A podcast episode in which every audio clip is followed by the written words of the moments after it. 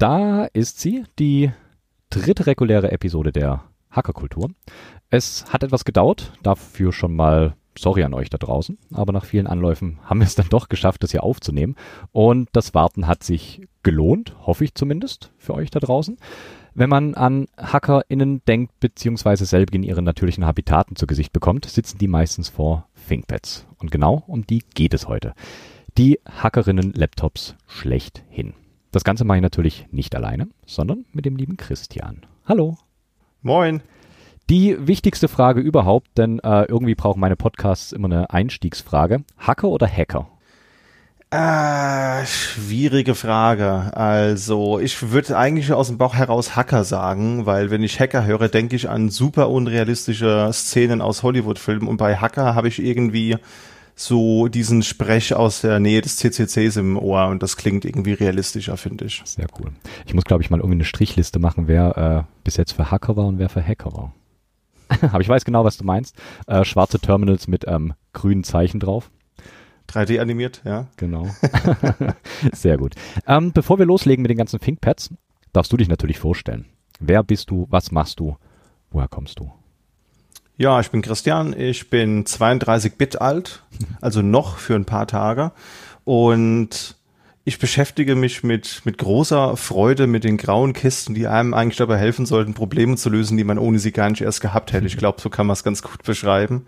Also ich bin Informatiker, ähm, arbeite in der IT-Branche, in einem Systemhaus als äh, Trainer und als Berater, also mache da Projekte und so weiter. Und glaube, das erste Mal am Rechner gesessen habe ich tatsächlich schon mit drei Jahren, oh, wow. weil wir relativ früh einen Rechner zu Hause hatten. Also mein, mein Vater ist da relativ früh rangekommen, hat da irgendwie über seinen, seinen Job gab's als Weihnachtsgeschenk dann Rechner für alle.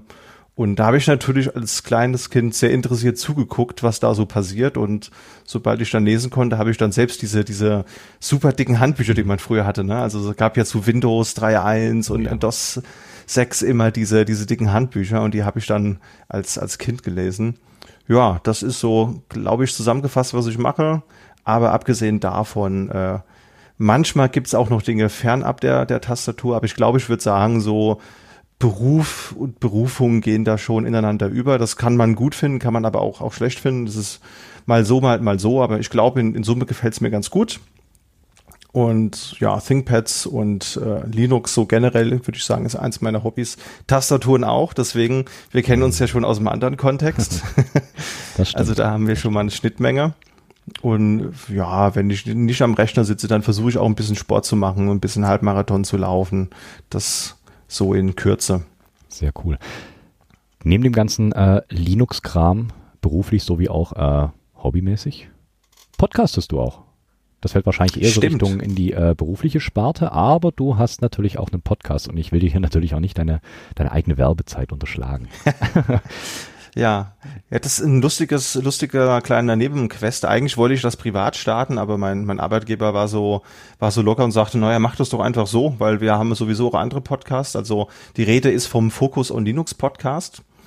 Da geht's, wie der Name schon verlauten lässt, tatsächlich auch um Linux. Da haben wir einmal am Ende des Monats so eine Newsfolge, wo wir immer zusammenkehren, was es so diesen Monat in der Open Source Welt so an Neuigkeiten gegeben hat. Und in der Mitte des Monats haben wir immer so eine freie Themenfolge und da laden wir uns halt auch immer ExpertInnen ein und reden mit denen über die verschiedenen Themen. Jetzt hatten wir zum Beispiel was über zwei Linux-Konferenzen. Wir hatten neulich ein Special äh, über, über NixOS. Das, das betone ich jetzt mal, weil ich glaube, dass deine Bubble auch sehr NixOS nah ist. Von daher vielleicht wäre das ein Argument, da mal reinzuhören. Ich denke, den einen oder anderen gibt's ja.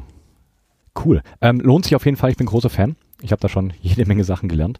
Unter anderem in der NixOS-Folge. Ich hätte selber dabei sein sollen. Ich war dann leider krank. Ich muss leider, leider absagen, aber es war trotzdem auch ohne mich mal völlig, völlig ohne, ohne Eigenlob natürlich äh, eine wirklich sehr, sehr gelungene Folge. Also ich habe da in den ersten zehn Minuten, glaube ich, so viel gelernt, wie ich sonst äh, das ganze Jahr davor gelernt habe im Betrieb mit NixOS. Also das, das war geballtes Wissen. Das war ja, also fand, fand ich auch. Also äh, Felix und, und Hexer, Grüße gehen raus, die waren äh, echt super deep in dem Thema drin und ich habe da auch super viel mitgenommen und natürlich hast du in der Runde gefehlt, wir hätten dich sehr gerne mit dabei gehabt, aber ich bin mir sicher, wir finden noch ein Thema, wo wir dich auch nochmal mit einladen können. Ich freue mich auf jeden Fall schon drauf. Mal schauen, mal schauen. Irgendwas, irgendwas vielleicht. Wim hattet ihr ja schon. Das ist ja schon raus. ich habe gehört, es soll eine Emacs-Folge kommen. Das wäre doch genau was für dich, oder? wir, wir, wir können das dann äh, ähnlich aufziehen wie mit dem äh, NixOS-Thema. Ich mache dann so die Sicht von einem Einsteiger in Emacs. Das ist dann okay, das können wir machen. ja. ich glaube, mit Emacs habe ich so gar keine Schnittmenge. Ich einmal habe ich es angemacht und habe gedacht, nee, ich bleib bei Wim. Aber gut. Ja, same, same. Also ich wollte, wollte einen Texteditor benutzen und irgendwo war aber ein Texteditor mit eingebautem Betriebssystem drin und das hat mich dann auch überfordert. Aber ich, ich stelle mich dem jetzt einfach mal, indem ich mir einfach mal von, von zwei Profis zeigen lasse, warum das toll ist und dann gucken wir mal, was bei rumkommt. Vielleicht bin ich ja danach überzeugt. Also Emacs soll ja, äh, gerade der Org-Mode ist ja das, was mich da eigentlich so, so gereizt hat an, an Emacs, dass du da wirklich so volle mhm. Bandbreite dann kompletten Workflow, dein komplettes Leben quasi organisieren kannst in diesem Mode. Du kannst noch viel, viel mehr. Ich kenne jemanden, der schreibt Blogposts raus aus dem Org-Mode. Und das ist schon ziemlich, ziemlich okay. geil. also da ist, äh, da ist Emacs nochmal so ein bisschen, bisschen ähm, verformbarer als Vim, würde ich sagen. Aber es ist Geschmackssache, ganz klar. Ja. Ich bin gespannt auf die Episode. Auch da werde ich ein bisschen was lernen. Ganz cool. Genau, aber wir sind heute hier wegen ThinkPads. Und ich habe mir gedacht, in der Vorbereitung zu der Episode hier. Wir können das Ganze so ein bisschen aufteilen in drei Epochen von ThinkPads. Einmal so die Anfangsepoche von 1992 bis 2005, dann so eine mittlere Epoche von 2005 bis 2012 und von 2012 bis heute. Und ich glaube, da decken wir so die wichtigsten ThinkPads ab, die so rausgefallen sind aus diesen ganzen äh, Produktionsgeschichten. Ja. Klingt seltsam, ist aber so. Und ähm, genau, wir schauen uns mal die ThinkPads an, die so ein bisschen rausgestochen haben. So rein vom Designer oder vom Aufbau her oder von der Ausstattung her. Genau, und ich würde sagen, wir fangen an bei 1992 bis 2005, das heißt den allerersten ThinkPads überhaupt. Frage voran, wann hast du angefangen, ThinkPads zu sammeln? Denn du hast eine relativ große Sammlung an ThinkPads. Ja, die ist größer geworden, als ich dachte. Mich hat gerade letzte Woche ein Arbeitskollege gefragt und meinte so, wie viele sind's denn eigentlich? Weil ich halt immer wieder mal so Bilder poste bei uns im Chat und dann heißt so, Christian, äh, was willst du damit? So, äh, müsste nicht dein Schrank mal voll sein? Und dann kommen ja auch immer diese Aussagen wie, ich kann jederzeit aufhören. Ich glaube, aus der, aus dem Tastaturhobby kommt dir diese nicht ganz so ehrliche, reflektierte Aussage sehr bekannt vor. Ja, ich habe das irgendwann aufgegeben. genau. Ja, vor allen Dingen, man, man holt sich dann eins und sagt dann so, ja, aber jetzt, jetzt habe ich ja alles. Und ich, und, und ich pitch das dann immer, wenn so ein neues Gerät reinkommt und, und sagt dann so zu meiner Freundin, hey, das ist jetzt ein besonderes Modell, weil dieses und, und jenes. Und sie guckt mich dann nur so an und sagt so, okay, das hast du über das letzte Modell literally exaktement genauso gesagt. Sehr gut, sehr gut. es sind 22, die ich aktuell habe, mehr als ich erwartet habe. Und ich glaube, ich habe früher schon mal ein bisschen gesammelt. Also ähm, ich habe das erste Mal Notebooks gesehen, vielleicht können wir es darüber herleiten, so im Teenageralter über den Versicherungsvertreter, der halt mit so einem Koffer kam, wo so ein ThinkPad drin war, mit einem Drucker, weil man musste ja diese ganzen Anträge auch immer direkt damals ausfüllen und unterschreiben lassen. Und das hat mich so als Teenager total begeistert. Das war irgend so ein T23 oder so, was ich da gesehen habe mit so einem, mit so einem kleinen HP-Drucker und äh, dann auch in der Ausbildung die ich dann so um 2007 angefangen habe als Fachinformatiker, da haben halt auch die externe, die wir in unserem Betrieb hatten, immer irgendwelche ThinkPad-T-Modelle und dann habe ich auch angefangen, die äh, dann zu, zu sammeln. Also ich hatte dann das erste, was ich mir gekauft hatte, war so ein T42 mhm.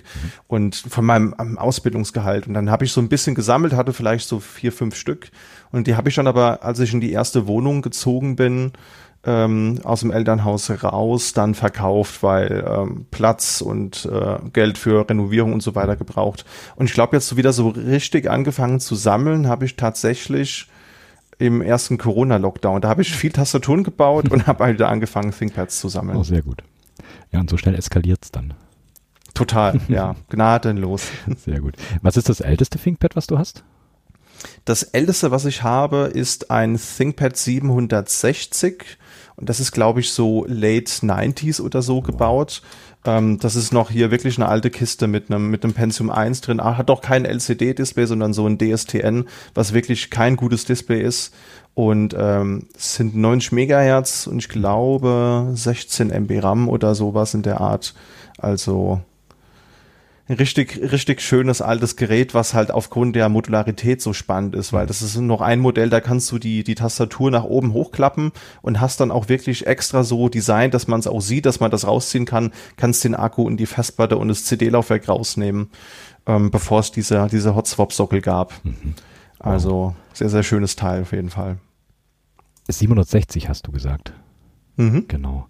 Das ist ja im Prinzip schon fast eins der ältesten mit. Ich glaube, das aller, allererste ThinkPad ist das ähm, 700er gewesen, beziehungsweise das IBM, das muss ich ein bisschen ablesen, das kenne ich nicht aus dem Kopf, das IBM 2521 ThinkPad. Mhm. Müsste, glaube ich, offiziell das allererste gewesen sein. Und das 760 ist dann gar nicht so weit weg. Denn, genau. wie wir eventuell schon wissen oder jetzt gleich lernen, hat ThinkPad beziehungsweise IBM oder später auch Lenovo, äh, als es dann äh, aufgekauft wurde, das Ganze ja immer wunderbar äh, mit seinen Zahlenendungen versioniert, würde ich mal sagen. Das sind ja mal aufsteigende Zahlen. Es gibt ja T460, 470, 480. Genau, und so kann man das so ein bisschen herleiten, von wann die ThinkPads sind. Ja, das allererste ThinkPad, das 700er. Hast du dir das mal angeschaut? Ähm, ich kenne das tatsächlich nur von, von ThinkWiki. Also das ist, glaube ich, auch, kann man gleich mal droppen, eine sehr gute Newsquelle. Also es gibt thinkwiki.org, das ist so ein, so ein amerikanisches Projekt, wo sie halt so ein, so ein Media-Wiki genommen haben, wie man es von Wikipedia kennt. Und da findet man wirklich allerhand Informationen. Und dann gibt es aber auch noch thinkwiki.de was ein deutschsprachiges Projekt ist und da gibt's wirklich sehr viel Informationen, wo man sich belesen kann und super viel Bilder von Leuten aus der Community, die da ihre Geräte äh, posten. Und ähm, ja, also selbst gesehen habe ich so eins noch nicht, aber natürlich, wenn man sich dafür interessiert, guckt man mal. Und das ist eins der ersten Geräte oder das erste Gerät, das sogar noch nicht mal in den ThinkPad-Farbe war. Also dieses typische ähm, zeitloses Schwarz, sondern das gab es noch in diesem IBM Beige und das ist ganz schön wild, wenn man sich das Bild mal anschaut. Ganz untypisch. In dem Office Grau. ja. Ja. Das stimmt. Ja, ist ein, ist ein wunderschönes Gerät und was, wie ich finde, noch viel, viel schöner ist. Also da stört mich nicht mal die Farbe, muss ich ehrlich sagen. Ich mag das ThinkPad schwarz, definitiv, aber da mhm. stört mich nicht mal das weiß beziehungsweise grau, beige oder wie man es auch immer nennen möchte. Was ich viel spannender finde, ist bei den alten äh, ThinkPads, gerade von IBM und gerade in der äh, Reihe 700, ist, ähm, das Design an sich der Geräte. Man kennt ja heutige Laptops, wie sie schön flach daherkommen in irgendeinem äh, relativ spitz zu laufenden oder nach vorne spitz zu laufenden Design. Und das war ja bei den alten ThinkPads überhaupt nicht so. Die sind ja, ich glaube, IBM hat den Begriff Bento Box Design mhm. so, glaube ich, etabliert. Korrigier mich, du bist der Fachmann. Aber so hätte ich gedacht, habe ich es gelesen. Und das ist ähm, ein wunderbar schönes Design. Es sind gerade Kanten. Es ist nicht irgendwie äh, schräg zulaufend an dem Gerät, sondern es sind wunderbare kleine Rechtecke. wie, find, wie findest du das Design? Ich mag das. Super. Sehr. Ich finde das total toll, weil das halt einfach zeitlos ist und ich mag diesen Trend halt auch nicht, dass Geräte heutzutage dünner und äh, fast schon biegsam sein müssen und in jede noch so kleine Tasche rein, rein äh, passen müssen. Ich finde das eigentlich ganz schön, wenn man mal so ein Gerät in der Hand hat, das auch ein bisschen wertiger ist und ein bisschen was, was wiegt. Also klar, ich finde auch so ein dünnes 14 Zoll Gerät schön, aber ich hatte zum Beispiel als Arbeitsgerät bis vor einem Jahr einen ThinkPad P52, was so eine 15,6 Zoll Widescreen Mobile Workstation ist. Das ist halt ein krass schweres Ding. Das wiegt halt einfach seine zweieinhalb Kilo. Und da kannst du halt gefühlt keine Ahnung, also ich würde behaupten, da kannst du einen Backstein drauf feuern und das Gerät würde noch weiter funktionieren. Und das ist eine Eigenschaft, die, die vermisse ich ziemlich bei den heutigen Gerätschaften. Das heißt, du würdest auch sagen, dass die äh, ThinkPads früher deutlich, deutlich robuster waren?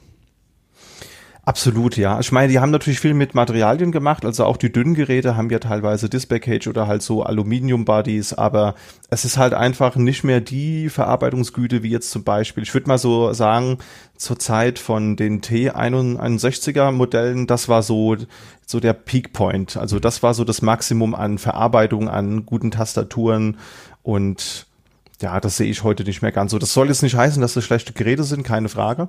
Aber es ist halt einfach, es, es war eine andere Zeit. Man, man hat sich halt einfach getraut, ähm, robuste, dicke Geräte zu bauen und die Leute fanden es cool. Und heutzutage heißt es dann so, oh, was hast denn du für ein dickes Notebook? Guck mal, meins ist viel dünner.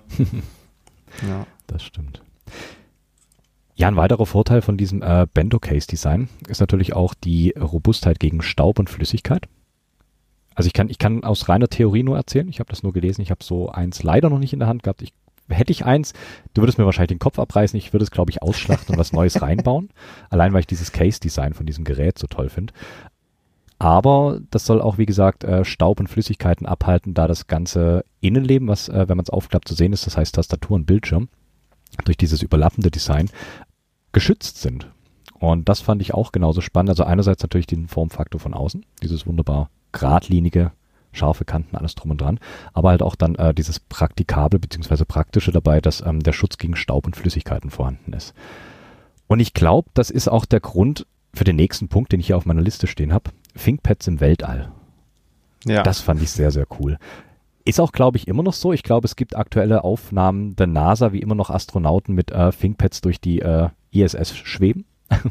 genau. Sind mittlerweile wahrscheinlich aktuellere Geräte, aber wie ich rausgefunden habe, ähm, sind ab der Reihe 755 mhm. äh, sind die Geräte hoch ins Weltall geschossen worden. Damals auch auf die Mir, auf die russische Raumstation, die dann irgendwann abgestürzt ist oder kontrolliert abgestürzt worden ist. Ähm, genau, und dann später natürlich auf der ISS. Ja. Hast du da irgendwelche Informationen, was auf den Geräten läuft? Ich nehme mal an, da läuft ein Linux drauf. Ich glaube nicht, dass die da im Weltall mit Windows arbeiten. Da gibt's äh, teilweise Bilder, wenn man mal nach ThinkPad und äh, Weltall sucht, also wie du gerade schon gesagt hast, so diese diese 700er Serie, da waren auf jeden Fall viele Geräte, 770, 750 und ähm, zwischen 93 und 2016 sind es ja mehr als insgesamt 60 ThinkPads gewesen aus verschiedensten ähm, Gattungen. Wir haben da mal recherchiert und haben dann halt neben der 700er Serie auch 570 gesehen. Das war ein etwas dickeres Gerät. Dann gab's die A-Serie. Das äh, sagt vielleicht vielen auch nichts mehr unbedingt. Das ist im entferntesten Sinne, waren das die ersten Mobile Workstations, könnte man sagen und vor allen Dingen das T61P. Und wenn man bei, bei den Bildern guckt, da ist da zum, zum Teil, also teilweise sieht man da auch mal Windows zwischendrin, okay. aber Mutig. ich bilde mir ein, da auch viel Unix oder Linux-artiges gesehen zu haben. Also war jetzt kein großer Desktop, wo man da hätte festmachen können, was für eine Distro oder so genau. Es könnte auch ein BSD sein. Das sind diese ganz rudimentäre Motive-Fenster, die man sieht. Was aber, glaube ich, daran liegt, dass die ganzen Kontrollsysteme, die sie da eben haben, um die ganzen Anlagen und Sensoren da ähm, überprüfen zu können, das ist natürlich äh, funktionale Software. Die, die, die soll nicht gut aussehen, sondern die soll gut funktionieren und da nimmst du halt was Robustes, was seit 30 Jahren nicht mehr verändert wurde. das glaube ich auch. Also da wird auch nicht viel mit GUI gearbeitet wahrscheinlich. Könnte ja, ich mir vorstellen. eher nicht, ne. Ja, so ganz, ganz einfache, wenn dann so Terminal äh, UI und ähnliches. Coole Sache. Ja. Was ich noch gesehen habe, also bis 2016 waren es die einzigsten Notebooks, die für die Langzeiteinsätze an Bord der ISS zertifiziert waren. Mittlerweile ist dem nicht mehr so. Ich glaube, wenn ich es richtig gelesen habe, sind auch mittlerweile HPZ-Book Workstations auch zertifiziert. Das ist quasi so die, ja, die robuste Workstation von HP. Da wird mich aber echt mal interessieren, was die da für ein Betriebssystem drauf fahren, weil ich habe vorher auch mal einen HP Z-Book gehabt und das hatte wirklich einen unterirdischen Linux-Support und da kann ich mir nicht vorstellen, dass sie da mit Linux oder BSD oder sowas fahren. Im Umkehrschluss kann ich mir allerdings nicht wirklich vorstellen, wobei, wenn du sagst, es gibt Fotos davon, also ein Windows auf einer Raumstation zu fahren, finde ich mutig. ich finde es mutig. ja. Ich meine, womit man kein Problem hat, ist, ähm, dass der, der Scam-Support-Anruf kommt und sagt, ähm, Windows hat ein Virus, das bezweifle ich stark. Aber gut, okay, vielleicht ein, ja, vielleicht doch ein relativ entschlacktes Windows vielleicht, wo du gar nicht so viel äh, Fehlermöglichkeiten hast. Kann natürlich sein. Wäre spannend. Falls hier Astronauten zuhören. Oder die haben halt einfach äh, irgendwelche Applikationen da oben, irgendeinen Server, wo sie nur ein Terminal brauchen, um äh, irgendwelche Outputs zu, zu sehen. Das würde bestimmt auch funktionieren. Das könnte natürlich Aber vielleicht gibt es ja jemand unter den Zuhörenden, der da oder die da Informationen hat. Ja, das wäre spannend, wenn hier Astronauten zuhören. Meldet euch wegen den ThinkPads und ich hätte damit sicher noch ein paar andere Fragen. So ist das nicht. Genau. Ähm, ja, was mich dann noch ein bisschen mehr interessieren würde, wäre die Zertifizierung. Was genau da für Anforderungen an äh, Rechner gestellt werden, dass sie auch wirklich für die ISS zugelassen sind, beziehungsweise zertifiziert werden. Ähm, ich nehme an, Robustheit schlägt da wahrscheinlich viel mit rein, kann ich mir vorstellen, ja. weil es muss ja dann doch relativ robust sein. Da bist du vielleicht ein bisschen näher dran als ich, beziehungsweise weißt du mit Sicherheit mehr, ähm, wie sich Schwerelosigkeit auf Computer auswirkt. Ich glaube, du brauchst wirklich sehr robuste äh, Komponenten, die das mitmachen. Ähm, also du kannst halt, darfst halt nicht die USB-Buchse für drei Cent nehmen, sondern solltest vielleicht die für 12 Cent nehmen, denke ich mal. Und was mir spontan einfällt in dem Kontext ist, also ähm, Lenovo und, und IBM haben ja auch immer damit geflext, dass das so Militärstandard sowieso erfüllt, diese Notebooks. Und ich habe mal ein Video gesehen, das müsste man auch noch auf YouTube finden. Können wir mal gucken, ob wir es äh, finden und in den Shownotes verlinken können. ThinkPad Torture Test. Und das ist halt so ein, so ein ähm, Raum, wo sie dann verschiedene Vorserienmodelle einfach mal einen ganzen Tag die Scharniere auf und zuklappen lassen von so einem Roboter. Okay. Das macht er halt einfach so tausendmal und wenn das Scharnier danach Müll ist, dann ist das Notebook leider auch Müll. Oder ähm, sie haben einen äh, Test, der halt eben die Tastenschalter beliebig oft drückt, um halt zu gucken, dass die Tastatur auch wirklich möglichst langlebig ist. Das ist, glaube ich, echt ein Thema. Deswegen siehst du halt sowas wie einen Sub-Notebook, irgendeine X-Serie halt eher nicht auf der ISS, sondern halt wirklich die dicke Mobile Workstation, die auch äh, wirklich da mehr Leistung hat und ne, mehr Platz auch für ordentliche Komponenten und nicht so ein super dünnes Gerät. Macht natürlich Mutmaße ich jetzt einfach mal. Klingt, klingt plausibel auf jeden Fall. Ähm, weil prinzipiell wirklich lose Teile an sich, die durch die Schwerelosigkeit beeinflusst werden könnten, würden mir jetzt zumindest keine einfallen. Deswegen wird es ja. wahrscheinlich da wirklich um, um die Robustheit gehen. Und klar, man kann natürlich, wenn man da oben ist, nicht einfach mal den Support anrufen und fragen, ob man ein neues bekommt. Das ist richtig. Meine Escape-Taste ist weggeflogen. Können Sie mir bitte helfen? Die steckt da hinten irgendwo in der Wand. ja. Ja, ja, das, das, nee, geht nicht so einfach. Genau. Auf der ISS jede Menge ThinkPads. Aber auch hier unten auf der Erde geht es natürlich weiter mit den ThinkPads. Es gab dann mit dem 220, also hier gibt es auch noch nicht so wirklich diese typischen äh, T- und X-Bezeichnungen, wie sie später dann auftauchen. Es waren dann meistens irgendwelche Zahlenbenennungen von den ThinkPads, war dann das ThinkPad 220. Und das habe ich als erstes Sub-Notebook von 1993 äh, rausgefunden. Und das hatte eine kleine Besonderheit, einen integrierten Trackball. Ja. Und ähm, ich bin mir nicht hundertprozentig sicher, aber ich denke, das war so der Vor Vorschritt, beziehungsweise der erste Step zu dem, ähm, zu dem Trackpoint, der auf den ThinkPads drauf ist, dieser kleine, wunderbar bekannte rote Punkt, mit dem man den Cursor steuern kann. Ich weiß gar nicht, war der auf den ersten, auf dem 770 und ähnlichen auch schon drauf? Weißt du das? Ähm, ja, da war auch schon drauf oh, okay. bei der 770er, weil das 770er kam ja schon äh, Ende der 90er, 97 raus bei dem 750er war es ebenso und das 220er hatte diesen, diesen Trackball quasi links oben nochmal. Also ah. auch total unsinnig platziert, würde man retrospektiv heute sagen. Aber man hat halt experimentiert. Ich meine, das kam 93 raus, ne? Und da auch nur auf dem japanischen Markt, da wird sowieso gerne mal experimentiert. Da gibt's nämlich einige coole Japan-Exclusives, die es nie nach Europa geschafft haben. Da hat man sich einfach ein bisschen mehr getraut. Das stimmt kurz mal so zu den Specs, dass man sich das mal vorstellen kann. Ähm, das äh, 220er ist, wie du gesagt hast, 1993 produziert worden, beziehungsweise auf den Markt gekommen mit einem 386er Prozessor und 16 Megahertz.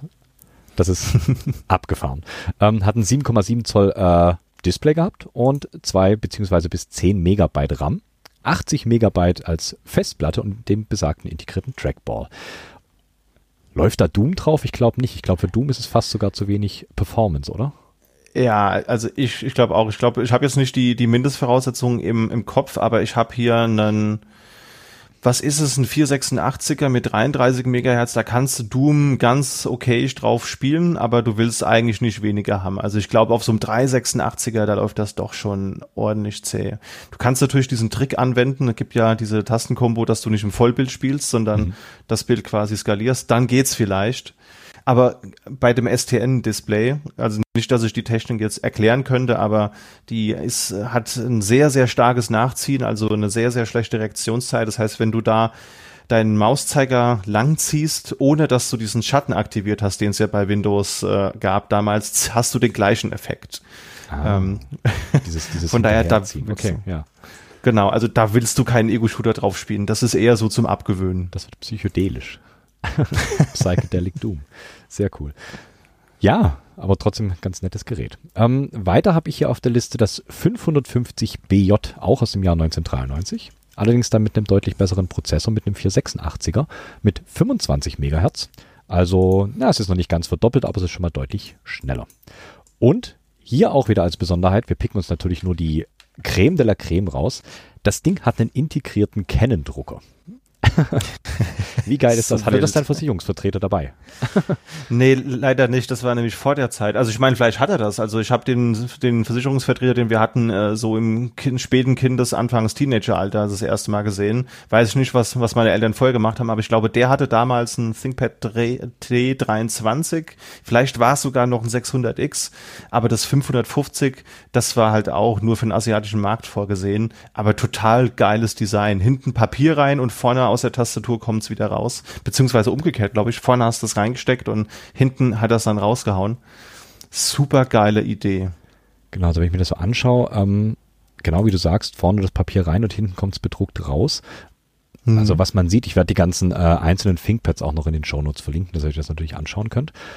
Ich nehme mal stark an, dass die ganze Druckvorrichtung da über der Tastatur sitzt weil ja. man sieht auf jeden Fall einen kleinen Absatz äh, zwischen Tastatur und dem Displaydeckel und auch im Displaydeckel selber ist unter dem Display noch so ein kleiner Absatz, wo das Ganze drin verstaut wird und dementsprechend denke ich mal, dass da die ganze Druckertechnik drin ist.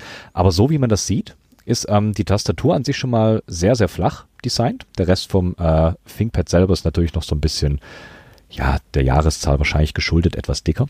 Ganz klar, die Festplatten waren auch schwer und groß damals. Oh ja. Genau. Und es ist ein ziemlich, ziemlich abgefahrenes Design und ist, wie gesagt, äh, in Kooperation mit Canon zusammen entstanden und ist, glaube ich, eins dieser Modelle, die rein für den asiatischen Markt vorgesehen sind, richtig? Ja, ja. Genau. Echt schade. Sind, ja, definitiv. Ich sehe da noch eine Maus auf dem Bild.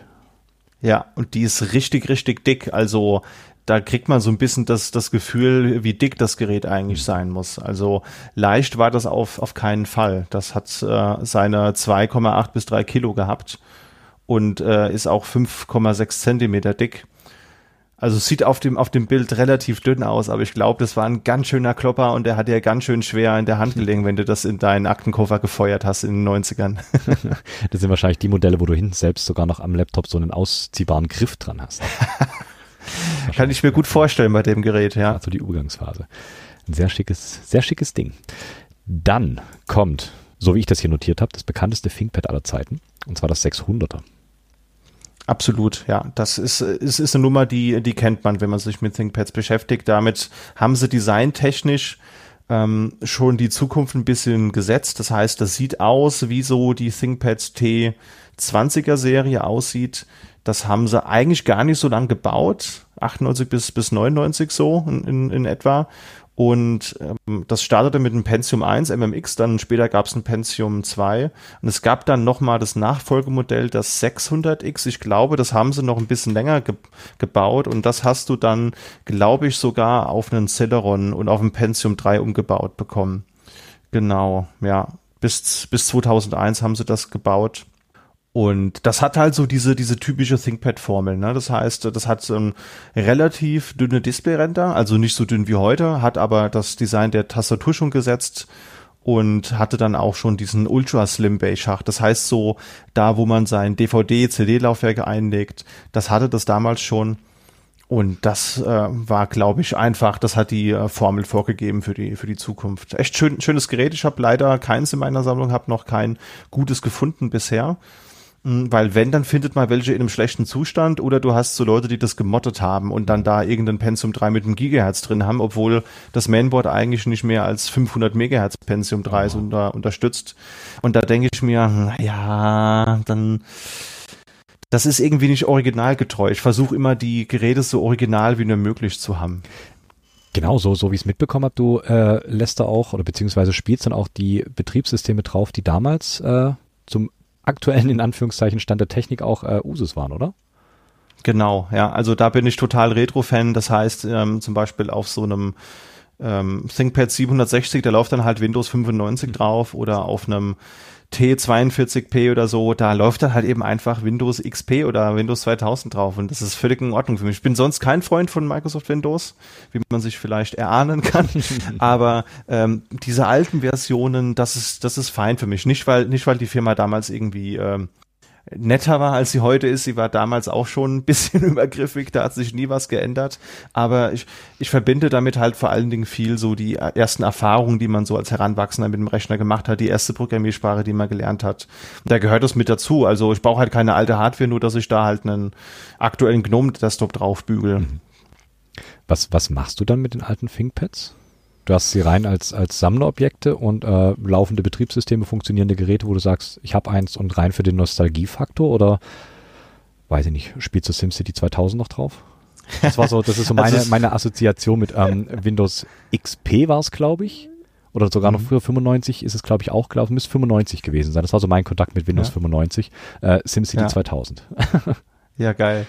Ja, also ich bin auch ein Freund von den alten Spielen aus der Zeit natürlich. Das heißt, das, das versuche ich auch, also wenn man alte Spiele spielen will, dann versuche ich die halt eben auch auf zeitgenössische Hardware zu spielen. Ähm, ja, das ist rein Spaß an der Freude und äh, ein bisschen in historischer Software schwelgen. Das heißt, alter Software benutzen, die man als, als Heranwachsender benutzt hat, alte Spiele spielen, die einem Freude bereitet haben. Jetzt an letzten Silvester haben wir auch ganz, ganz lustig ähm, hatten wir, wir Freunde da und haben dann gesagt, man, man müsste mal so ein bisschen LAN-Party-Feeling aufleben lassen, so wie damals. Oh, so, gar kein Thema. Vier ThinkPads aus dem Schrank geholt, ähm, per WLAN angebunden, halt nur im Internet, dass sie gar nicht nach draußen können, weil ich glaube, mit so einem alten Windows 2000, wenn du da im Internet unterwegs bist, dann kannst du die Uhr nachstellen, ja. bis du da den ersten äh, Virus drin hast. Und das war super geil. Wir haben dann echt so mit, mit den alten Mäusen, mit der alten Hardware, haben wir dann eine Runde Counter-Strike dann gespielt an Silvester. Wir hatten sehr viel Spaß dabei. ja, das glaube ich. Das ist, das macht mit Sicherheit Spaß. Und gerade wenn du dann so alte Hardware vor dir hast, die dann noch so, ja, original ist wie damals, sage ich, macht Spaß, kann ich, kann ich mir gut vorstellen. Irgendwann später äh, kam dann das vorhin schon genannte 700 bzw. 700C, genau was dann äh, mit diesem Bento-Box-Design daherkam. In wirklich ausgeprägter Form auf jeden Fall. Interessanter ist dann allerdings, glaube ich, das 701. Das dürfte, glaube ich, auch dem einen oder anderen bekannt sein, denn das Ding hat eine ziemlich abgefahrene Tastatur. Ich glaube, das ist so, wenn man nach ThinkPad-Memes oder GIFs oder ähnlichem schaut, findet man das mit Sicherheit, weil das ist so dieses Vorzeigegerät, was dann auftaucht. Das ist nämlich dieses ThinkPad, das man aufklappt und beim Aufklappen fährt die Tastatur, ich glaube, ein kleines Stück nach vorn und dann mhm. sind diese zwei Hälften, in die die Tastatur gesplittet ist, fahren dann so nach rechts und links aus und du hast eine viel breitere Tastatur, als dein ThinkPad ist. Ja, genau das. Also das ist einfach vom Design her echt eine Revolution gewesen. Natürlich viel zu teuer und viel zu aufwendig, sowas für die breite Masse zu haben. Also das war auch bewusst, glaube ich, als, als Hingucker auch designt. Ich meine, das ist ein kleines Gerät, um da die Specs mal ein bisschen zusammenzutragen. Es ist ein 10 Zoll Gerät, also wirklich 10 Zoll muss man, muss man sich mal vorstellen. Ähm, heutzutage hat jeder irgendwie 12, 13, 14 Zoll sind, sind so die, die üblichsten Größen. Also wirklich ein kleines Gerät mit einer, mit einer Breite, äh, von 24,7 Zentimeter und wenn du es ausklappst, hat's halt fast 30 Zentimeter und das ist dann in, in etwa genauso breit wie so eine Tastatur von so einem ganz normalen T60 oder so. Und das ist vom Design echt eine tolle Leistung. Da gab es auch so einen total interessanten Werbeclip, wo du dann halt so einen Businessman siehst, der halt äh, im, im Flugzeug sitzt und dann noch schnell den, den Report in PowerPoint zusammenklicken soll, bis er dann, dann landet. Und dann hat er halt so einen, so einen kleinen Tisch nur vor sich und klappt halt dieses Notebook auf und hat dann halt trotzdem Platz, um da sein Dokument da zu bearbeiten. Fantastisch. Sehr gut, sehr gut. Ist, glaube ich, also könnte ich mir zumindest vorstellen, so unter Sammlern auch so, so ein kleines, äh, so ein kleiner Goldschatz, oder? Ist es. Es ist absurd schwer, sowas zu, zu finden. Also es gibt ein paar ThinkPads, da sprechen wir bestimmt später auch noch drüber, die wirklich absurd schwer sind zu bekommen. Ähm, nicht, dass die Specs herausragend sind. Das Ding hat nur ein 486er mit 50 beziehungsweise 75 Megahertz und äh, 256 Farben Display und hat auch am Anfang wirklich nur dieses schlechte DSTN-Display gehabt, also das mit dem Verzögerungseffekt, kein TFT. Aber ist einfach das Design, was das Gerät so herausragend macht. Und wenn du das, ich habe das neulich gefunden im kaputten Zustand und da hat das trotzdem irgendwie äh, weit über 1000 Euro gekostet. Wow, okay. Und das ist ein Gerät halt von 95, ja, und in kaputt für über 1000 Euro da muss man, glaube ich, wirklich ein ganz, ganz doller Liebhaber sein, dass man das mit sich machen lässt. Ja, gut, aber ich meine, wenn es dann eh kaputt ist und vielleicht sogar der Mechanismus an sich gar nicht mehr funktioniert mit, mit dieser Tastatur, was ja eigentlich das Highlight ist an diesem Gerät, ja. schlicht und ergreifend. Ich meine, der Rest ist ja wirklich zu vernachlässigen. Also Performance ist keine vorhanden, Display, wie du sagst, ist halt echt unterirdisch, aber die Tastatur, dieser Effekt ist halt, ja. dieser Mechanismus ist halt Verrückt. Sehr verrückt. Das ist relativ robust, aber also der, okay. den haben sie wirklich relativ robust gebaut. Der, den kriegst du eigentlich nicht so einfach kaputt. Und bei den Geräten, die ich da gesehen habe, die kaputt waren, da waren es halt meistens äh, Display halt auch komplett ausgewaschen. Also DSTN geht auch wirklich irgendwann komplett äh, dann kaputt. Ähm, was ist noch? Ja, RAM ist halt auch oftmals, dass der halt kaputt ist, den man dann aus, austauschen muss und der ist halt schwer zu bekommen. Ja, oder die, die Gummierung bei den alten Geräten, die löst sich dann halt auch ab. Also wenn so ein ThinkPad mal 20 plus Jahre hat, da merkst du auch die Gummierung, die geht dann irgendwann ab, dann willst du es sauber machen äh, und dann hast du halt die Gummierung an deinem Tuch. Die kann man neu wieder aufsprühen, das ist nicht das Thema. Aber da muss man sich halt die Frage stellen, wenn du halt wirklich so viele Dinge machen musst und dann halt noch so viel Geld ausgeben willst, das ähm, muss man sich überlegen. Ja, ist, ist natürlich ein Zwiespalt zwischen ähm, einerseits du willst das Gerät haben und andererseits ähm, wie viel ist dann wirklich noch original, wenn du im Prinzip alles austauschen musst. Ganz klar. Ja. Genau. Ich habe lustigerweise, ähm, warum auch immer ich das gefunden habe, ähm, irgendein YouTuber hat sich äh, in Fernost äh, was bestellt und zwar ein Modell von diesem Ding. Es ist kein mhm. funktionierender Computer, ich weiß nicht, kennst du das? Ist im Prinzip so ganz, ganz schlechtes Plastikmodell von dem Ding. Ja. Aber das Einzige, das was funktioniert, ich. ist dieser Mechanismus mit dieser Tastatur. das fand ja. ich ziemlich cool. Das hat auch, ähm, ich habe das mal gesehen bei LGR, also früher hieß der Lazy Game Reviews, ist halt ist so einer meiner Lieblings-YouTuber, der halt viel Retro-Gaming und Retro-Hardware macht. Und der hat auch, der ist auch ein großer ThinkPad-Fan, der hat auch dieses äh, Modell da bekommen. Und dann hat er, hat er so ein Video gemacht, wo man sieht, wie er das zusammenbaut. Und es ist halt einfach nur pure Grütze von der Verarbeitung. Aber er hat, wie du sagst, nur wegen des Mechanismus ja. sich dieses Ding geholt und dafür ist das außerordentlich geil, sagte er. Und sah auch echt gut aus. Das stimmt. Ich glaube, das könnte sogar er gewesen sein. Ja. Das stimmt. Packe ich auf jeden Fall mit in die Shownotes, weil ein sehr lustiges Video. Ich glaube, er baut es zusammen, das, das funktioniert nicht so komplett, wie er wollte. Man muss es dann nochmal irgendwie ganz, ganz vorsichtig auseinanderbauen, bevor da irgendwas wegbricht und ähnliches. Und dann funktioniert so sagen wir zu 90 Prozent. Ich glaube, ganz funktioniert es am Ende immer noch nicht. So ein kleines bisschen hakt's noch, aber ein nettes kleines Spielzeug. Ich glaube, es war echt, echt günstig, was er da, was er da bezahlt hat. Ja. Genau. Ja, und dann kommt so langsam auch schon so das Ende dieser Ära. Und zwar ähm, tauchen jetzt so langsam die ersten T-Modelle auf. Und die sind so zwischen 2000 und 2001 gebaut worden. Sind sehr an die äh, 600er bzw. 600X Serie angelehnt. Und ähm, ja, das T20 ist so das allererste T-Modell, was ich so aus meinen Recherchen rausgefunden habe. 14 Zoll Gerät, also mhm. deutlich größer als die Geschichten, die wir bis jetzt hatten. Es ging immer um 10, 11 und 12 Zoll waren es, glaube ich. Genau, beziehungsweise maximal 13 Zoll. Und jetzt geht's Richtung 14 Zoll, also kleines bisschen größer. Hat ein Pentium 3 verbaut, 650 bis 750 Megahertz und auch der RAM geht halt schon mal ein kleines bisschen weiter nach oben mit 128 bis 512 Megabyte. Und was man vielleicht auch nicht vergessen sollte, es geht langsam in den Gigabyte-Bereich der Festplatte. Wir sind nicht mehr beim Megabyte, sondern die Dinger gab es mit 6 bis 20 Gigabyte. Das T20, hast du Bezug zum T20? Hast du eins? Ich habe kein T20, Schade. aber ich habe ein T23, was quasi die letzte Inkarnation äh, von der 20er Serie ist. Das hat einen Meins hat einen Pentium 3 mit äh, einem Gigahertz oder ich glaube sogar mit 1,13, also schon äh, die, die Maximalstufe quasi, die man so haben kann, ist bis 2003 gebaut worden. Hat irgendwo leider einen kleinen Fehler auf dem Mainboard, also funktioniert so, nur du kannst keine Akkus mehr aufladen. Da habe ich gesehen, da gibt es eine Sicherung auf dem Mainboard und die muss man halt austauschen. BIOS-Batterie ist auch gewechselt, aber schönes, solides, kleines Gerät. Gab es auch optional schon mit WLAN. Meins hat leider keins. Und äh, war auch eins der ersten Notebooks, das einen USB-Port auch tatsächlich hatte. Das äh, ist sehr, sehr nett. Und das ist halt so, wie man, wie man sich heute auch so ein T-Modell vorstellt. Es hat noch nicht dieses Ultra-Nav unten, also hat unten keinen Touchpad, hat quasi nur äh, den Trackpoint und die drei Tasten in den klassischen Farben IBM Blau und IBM Rot. Sehr schönes, solides Gerät.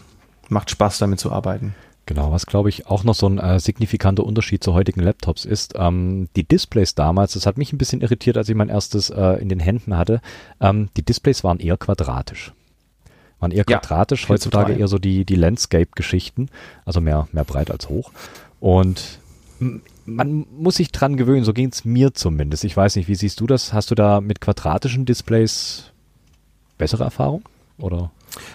Ja, also ich meine, Gut, ich bin ein Freund von, von Retro-Hardware, deswegen ist 4 zu 3 für mich absolut in Ordnung.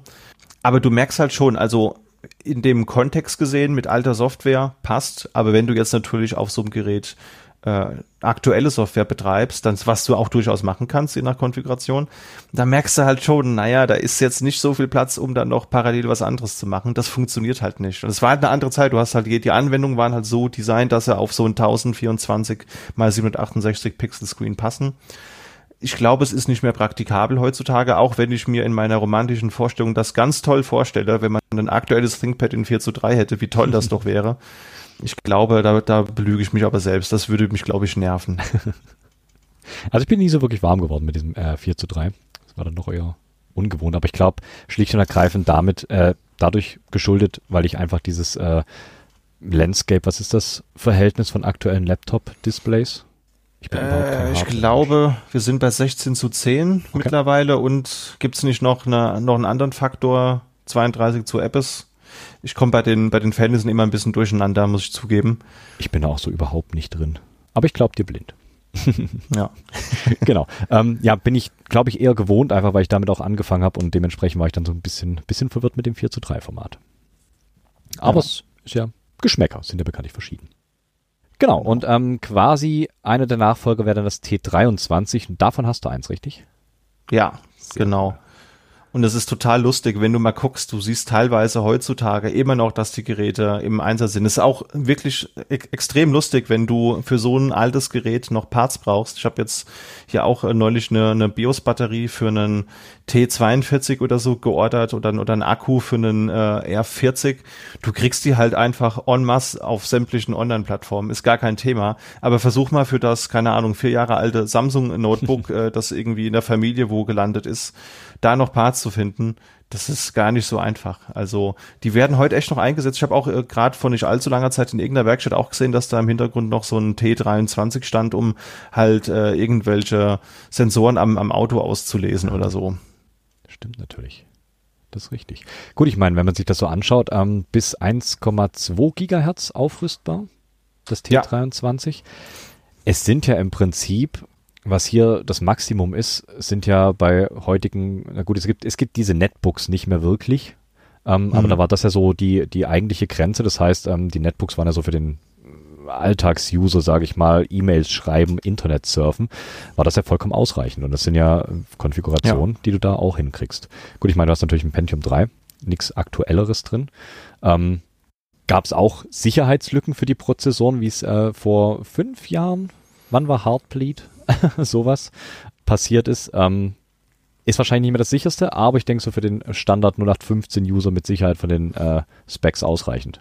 Ist natürlich ganz Ich cool. denke auch. Also, wenn, wenn, du wirklich so ganz simples Zeug machst, du hast irgendeine alte Software, die dir von deinem 5er BMW Baujahr sowieso ja. äh, da irgendwas ausliest, das ist völlig, völlig fein.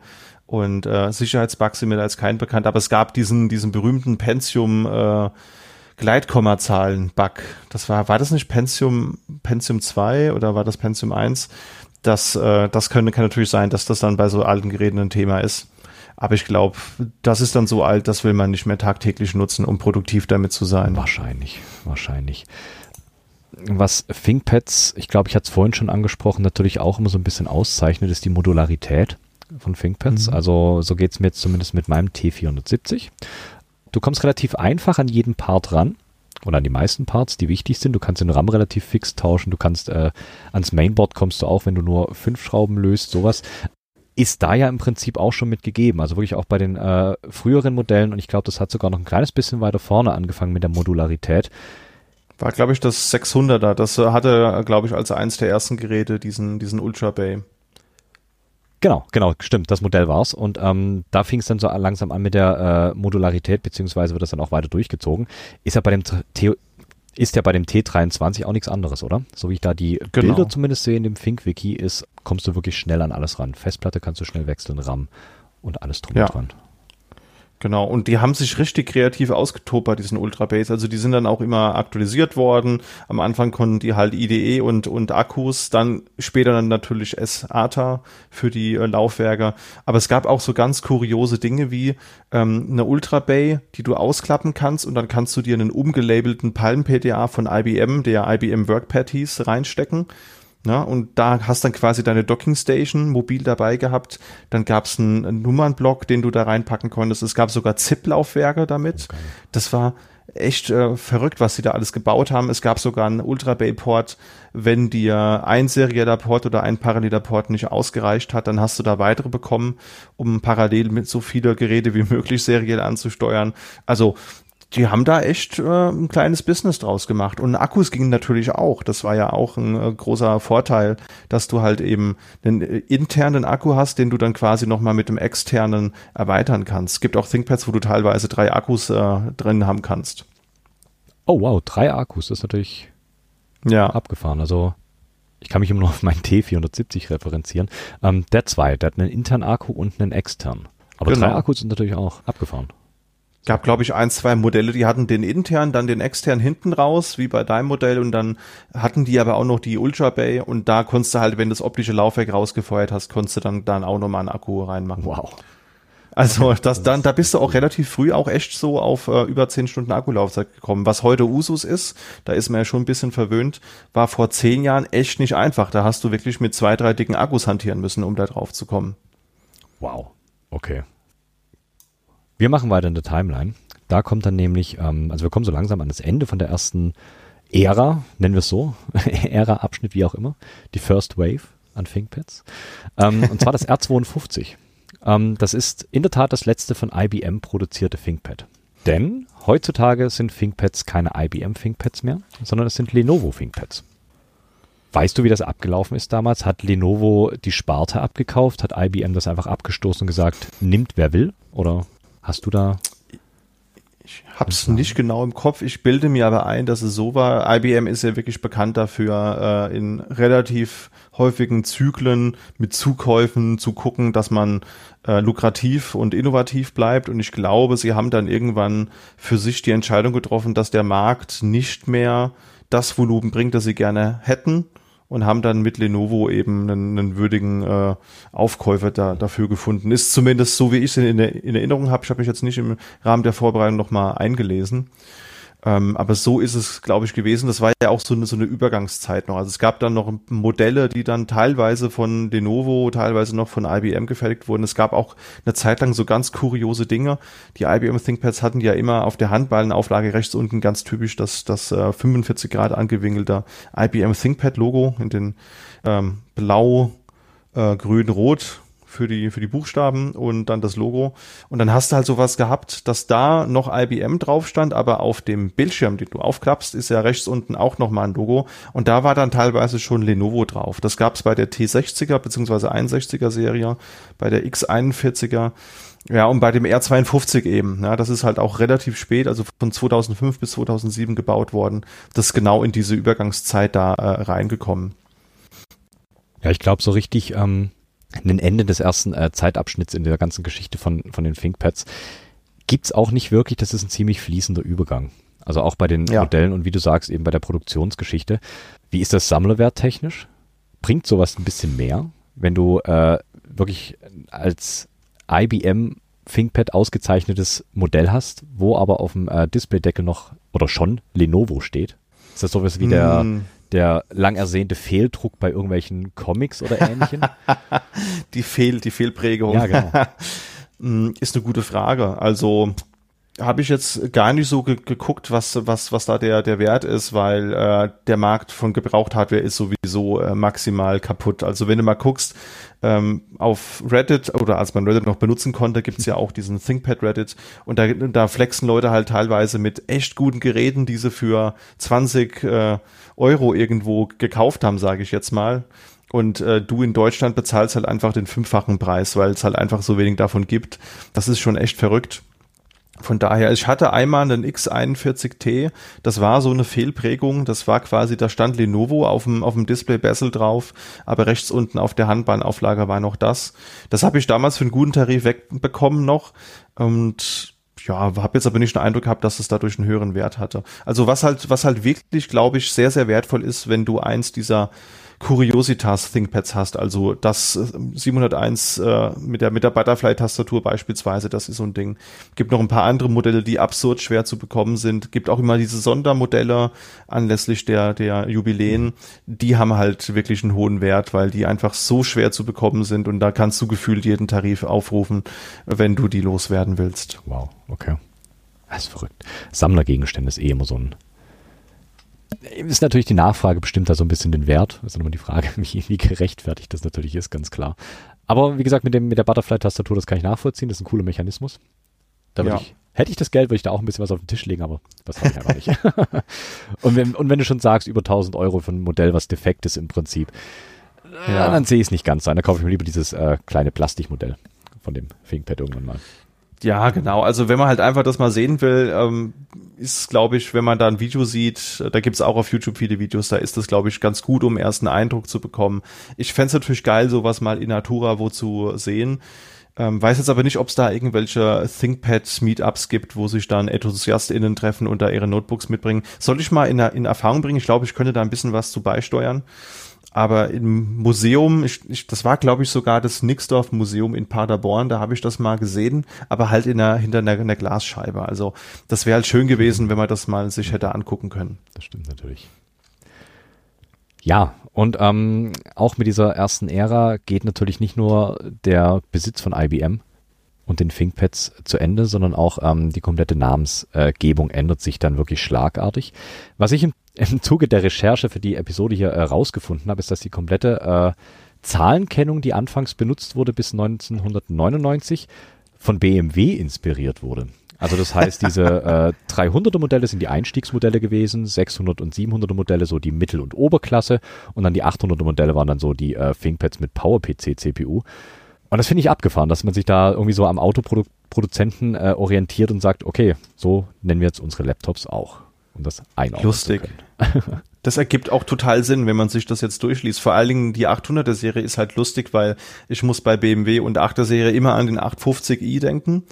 Äh, ich denke, du wirst den auch vor Augen haben. Das mhm. ist dieser, dieser Sportwagen mit dieser spitzen Schnauze, mit den nach oben herausfahrenden Scheinwerfern, mit einem absurden, was war's, ein V8-Motor, äh, irgendwie mit 300 PS oder sowas, was Anfang der 90er wirklich absurd war. Und die 800er ThinkPad-Serie, die wirklich auch nur sehr kurz gebaut wurde, waren ja die mit den IBM Power PC-Prozessoren. Mhm. Also quasi ne, statt dem V8 oder V10 eben äh, dann den IBM Power. Das ist, das ist, das ist echt lustig. Also das ergibt jetzt hier gerade Sinn, wenn man das so liest. Sehr gut. Ähm, ja, was, was nicht ganz so konsistent war, war ähm, die Zahlenbenennung beziehungsweise äh, die Produktionsreihenfolge.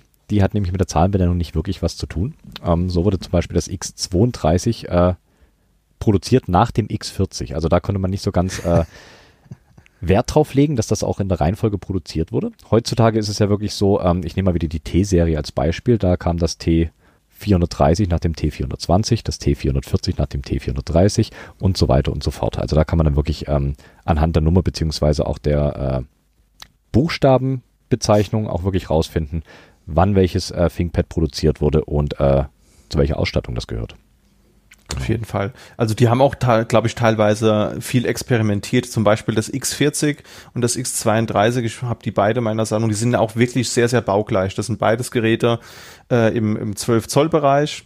Also X ist ja die Subnotebook-Serie und beim X40 haben sie kurioserweise eine 1,8 Zoll Festplatte verbaut. Das heißt, das ist ein ganz, ganz, ganz schlimmer Faktor. Der ist quasi so dünn wie eine, wie eine ganz normale zweieinhalb Zoll IDE Notebook Festplatte, aber ist in der Tiefe, ich, ich will nicht sagen halbiert, aber fast, fast nur die Hälfte von dieser Platte.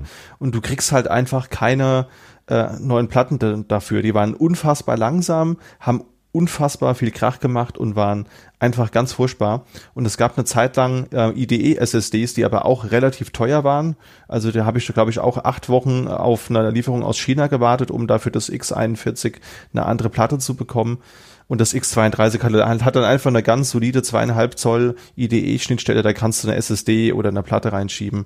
Und das ist minimal dicker, minimal breiter. Also warum sie das gemacht haben, hat, glaube ich, bis heute keiner so richtig verstanden. Oder ich habe irgend, irgendwas über, übersehen. Ich glaube, da haben sie irgendwie Produktionszyklen zusammengeworfen oder so. Wahrscheinlich. Verrückt. Genau. Und was dann nämlich äh, auch mit dem Ende der ersten, des ersten Drittels der Geschichte von den ThinkPads äh, losging, war die, wie ich gerade schon gesagt habe, die Bezeichnung mit den Buchstaben. So wie man es heute eigentlich immer noch kennt, also T-Serie, W, P, R und so weiter, wie sie alle heißen, ähm, ist prinzipiell schon ein Schlüssel beziehungsweise ein Indikator dafür, welche Serie man vor sich hat. Allerdings äh, nicht immer zu 100 Prozent. Also es gab wohl auch äh, Ausreißer in der ganzen Geschichte der ThinkPads. Ähm, welche das jetzt genau waren, habe ich leider nicht notiert. Das weiß ich leider nicht. Aber es gab Ausreißer. Aber groß, im Großteil kann man schon sagen, dass ähm, wenn man sagt, man hat die T-Serie vor sich, dann ist es das High-Quality-Business-Modell. Es gibt dann auch noch so Untergeschichten wie die P. Also das heißt dann äh, T440p zum Beispiel gab es, glaube ich, eins. Weißt du, für was das P steht? Ist das Performance? Sind die nochmal Leistungsstärke oder war das P ein anderes? Genau, also ich kann es ja an, anhand von zum Beispiel mal festmachen. Nehmen wir mal als, als Beispiel das T61. Das ist halt auch ein sehr bekanntes und beliebtes Gerät. Das normale T61 hast du halt bekommen ähm, in zwei Displaygrößen, na, wie es halt so üblich war. Das war nämlich auch noch ein bisschen verwirrend, wenn du dir einen T61 oder einen T42 geholt hast, sage ich jetzt mal. Das gab es halt in 14 und in 15 Zoll. Und ähm, bei der P-Version hattest du prinzipiell immer das bessere Display, die stärkeren CPUs und die dickere Grafikkarte mit drin. Ja, und hast dann auch so Dinge wie äh, Bluetooth und WLAN war halt dann immer serienmäßig mit dabei, was bei den anderen Geräten nicht immer so der, der Fall war. Zum Beispiel, ich habe hier auch ein T61P, das hat einen äh, Core 2 Duo mit einem 6 Megabyte Cache und äh, also eine, eine ordentliche CPU und auch eine, eine relativ dicke N Nvidia Quattro Grafikkarte und die hast du halt mit der Speichergröße für das normale T61 gar nicht bekommen. Also sie haben da einfach bessere Komponenten rein und das bessere Display. Und was damals echt ein Thema war, weil Displays waren damals wirklich sehr lange echt nicht gut. Wow. Okay. Es gab die T-Serie, wie gesagt, das war die High-Quality-Business-Klasse und ähm, doch nochmal ganz kurz zurück zu dem P. Es gibt auch noch die S rein. Es gibt zum Beispiel auch das mhm. T470S. Das sind aber dann die äh, abgespeckteren Varianten, richtig? Ich habe bei dem normalen T470 habe ich äh, ganz normal äh, den RJ45 Stecker an der Seite dran und bei den S-Geschichten dann nicht mehr. Das ist eine reine WLAN-Geschichte, oder? Das dann, äh, also S ist dann für, für Slim, ist dann minimal dünner. Man hat meistens dann äh, etwas stromsparendere Prozessoren drin. Also mir fällt da spontan das X61S ein zum Beispiel, mhm. das ich auch in der Sammlung habe, das halt die, die Slim-Version vom X61 ist minimal dünner, hat aber halt eine Ultra-Low-Voltage-CPU mit, mit drin. Und ja, genau, hat man halt einfach dann, glaube ich, ins Leben gerufen, weil die Leute halt einfach effizientere, kleinere Geräte haben wollten. Okay. Gut, okay, zurück zu den Serien. Wie gesagt, die T-Serie, das ist die High-Quality-Business-Serie. Dann gab es die W-Serie. Die gab es von 2008 bis 2015. Das ist so die äh, Workstation-Variante der T-Modelle beziehungsweise TP-Modelle. Richtig, wenn ich das so sehe. Dann gab es die P-Serie, die gab es seit 2015. Die hat quasi die W-Serie dann abgelöst. Ähm, die waren dann erstmals mit den äh, Mobile Xeon CPUs. Du bist eher der Hardware-Mensch. Erkläre mir die Xeon CPUs. Ja, also Xeon sind eigentlich Serverprozessoren oder halt Workstation-Prozessoren. Das heißt, wenn du dir in so einem Rechenzentrum einen Server hinstellst oder du holst dir halt so eine, so eine richtige CAD-Workstation fürs Büro, um da wirklich sehr leistungshungrige Dinge zu tun, dann hast du da halt keinen i3, i5 oder sonst was drin, sondern hast da halt einen Xeon-Prozessor drin. Und die haben es wirklich geschafft, in dieser P-Serie Mobile Xeons einzubauen. Das heißt, du hast dann natürlich nicht ganz so leistungsstark wie in so einem dicken Server, aber du hast halt eine ordentlich leistungsfähige CPU drin, die natürlich deine Akkulaufzeit doch deutlich spürbar schmälert, aber Auf dafür kannst du aber dafür kannst du halt auch wirklich äh, große CAD-Renderings machen oder, oder große. Kompilierungen von Software. Das ist wirklich für die Power, Power-User, würde ich es mal nennen. Also wo es dann auch, ja, wie du sagst, äh, Richtung CAD geht, Richtung Grafik wahrscheinlich, ähm, ja. solche Geschichten, die halt viel Ressourcen fressen. Okay. Genau. Genau, wie gesagt, die P-Serie hat dann die W-Serie abgelöst. Dann gibt's noch die R-Serie, der Standard-Business. Mhm. Da wurde dann, so wie ich das rausgelesen habe, ähm, so ein kleines bisschen Material gespart, würde ich mal sagen. Da gab es dann Plastikgehäuse statt der Gummierung. Ähm, die Gummierung, da würde ich glaube ich gerne noch mal kurz drauf eingehen. Ähm, klingt ja erstmal so, als wäre dieses ganze ThinkPad irgendwie aus Gummi. Aber ich glaube, bei der Gummierung geht es hauptsächlich darum, dass auf dem Displaydeckel äh, eine ganz, ganz hauchdünne Gummischicht ist, oder? Ja. Sehe ich das richtig? Genau. Genau, die ist einmal so quer über das äh, Display drüber. Man muss ein bisschen aufpassen, wenn man es mag, Sticker auf seine Laptops zu kleben, dann kann das nämlich sein, dass wenn die eine Weile drauf sind, greifen die die Gummibeschichtung nämlich auch an. Und dann kann man nämlich, wenn man Ja. die Sticker wegmacht, sieht man trotzdem noch, welche Sticker drauf waren. Ja, das ist das ist echt ein Thema. Also ich hatte vorher dann äh, dieses ThinkPad P52 und das war wirklich komplett zugekleistert. Also du hast nicht mehr, abgesehen von dem ThinkPad-Logo, waren überall Sticker drauf. Und ähm, was ich halt vergessen hatte, als ich dann das neue Gerät bekommen habe, habe ich dann vom, äh, vom Admin unserer zentralen IT so einen liebevollen Hinweis bekommen, hast du eigentlich mal in unsere AGBs geguckt, so nach dem Motto. Und dann stand da halt so, ja, Notebook kriegst du nach so und so vielen Jahren, altes Gerät kannst du gerne abkaufen äh, oder äh, kannst auch einfach wieder zurückgeben, dann wird das innerhalb der Firma umge halt an den nächsten Kollegen, an die nächste Kollegin gegeben, die da Interesse dran hat. Deswegen äh, empfehlen wir das Notebook nicht zu bekleben, da du es unbeklebt zurückgeben musst. Und ich lese dieses, diesen Text und denke mir, scheiße. Das war dann schwierig. Also man, man kriegt das runter. Es, es gibt so einen ganz tollen äh, Entferner, der heißt Klebex. Und äh, ich habe mal nachgefragt im regionalen Hackspace hier. Grüße gehen raus. Äh, Gab es davon etwas? Und ich habe, glaube ich, ungelogen 90 Minuten lang dieses Ding geschrubbt und sauber gemacht. Also du musst das auftragen, musst das einwirken lassen und dann abmachen. Darfst aber auch nicht zu viel davon machen, sonst verklebt das. Und es stinkt auch irgendwann bestialisch. Also nicht am Anfang, sondern ähm, das, das kickt so rein nach 20 Minuten oder 15 Minuten. Am Anfang riecht das noch gar nicht und nach 20 Minuten bist du auf einmal benebelt und fragst dich, warum. Oh wow, okay. Ja, muss man ein bisschen aufpassen. AGB Ja. lesen, immer ganz wichtig.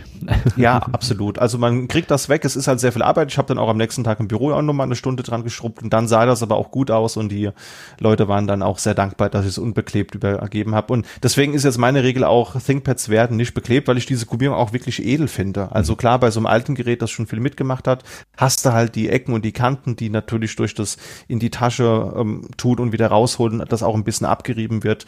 Aber ich finde, wenn man da so mit dem Finger drüber fährt, das ist eine sehr, sehr schöne Sache und das soll zur Geltung kommen. Deswegen bleiben meine ThinkPads in Zukunft unbeklebt. Okay, vielleicht soll ich das als Anfangsfrage mit reinnehmen. Ähm, entweder Hacker oder Hacker und beklebst du deinen Mhm. Laptop?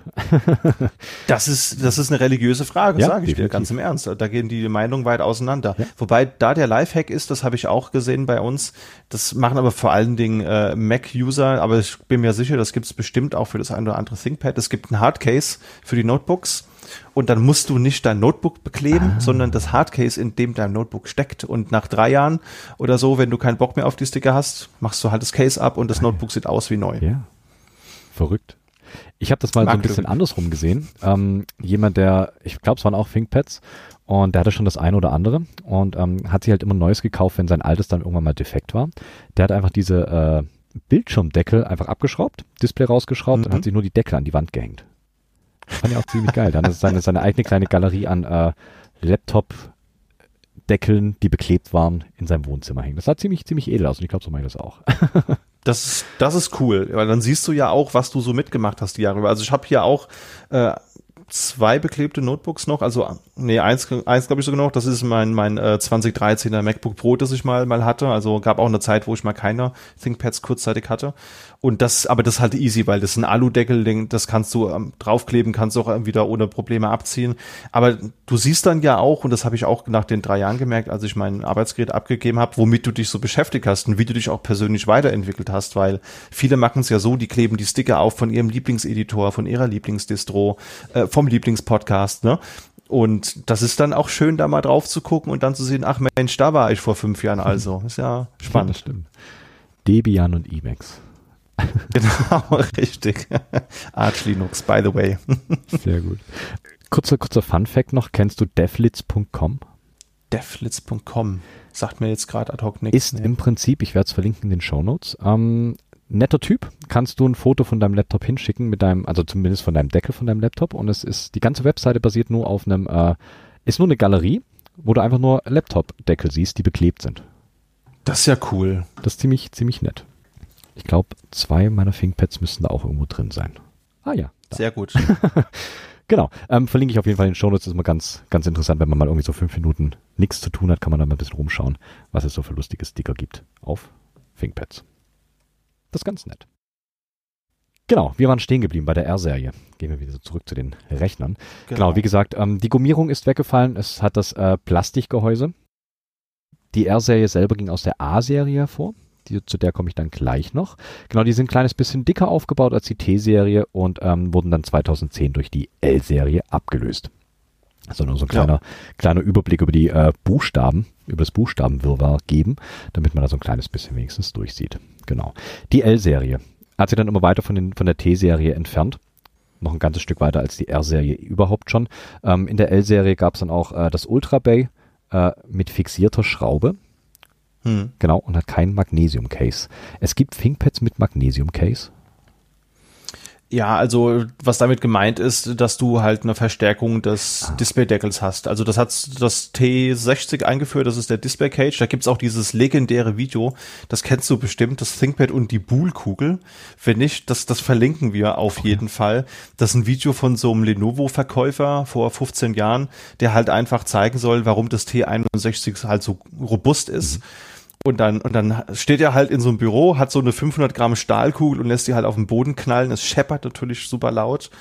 Und dann liest er so vor, ja, das ist die Poolkugel, 500 Gramm, Stahlboden, Klonk. Und hier haben wir einen ThinkPad T61P White mit Display Cage, legt es auf den Boden und lässt halt diese Poolkugel draufknallen im laufenden Betrieb. Macht dann den Displaydeckel hoch und man sieht, Notebook bootet wieder, kommt aus dem Standby hoch und Display ist nicht kaputt gegangen.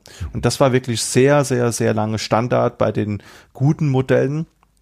Und das entfällt natürlich bei der L-Serie und auch bei der R-Serie, weil da geht's ja vor allen Dingen darum, Kosten zu, mhm. zu sparen. Und bei der L-Serie, da hat man wirklich sehr, sehr viel gespart. Also die würde ich keinstenfalls empfehlen. Also okay.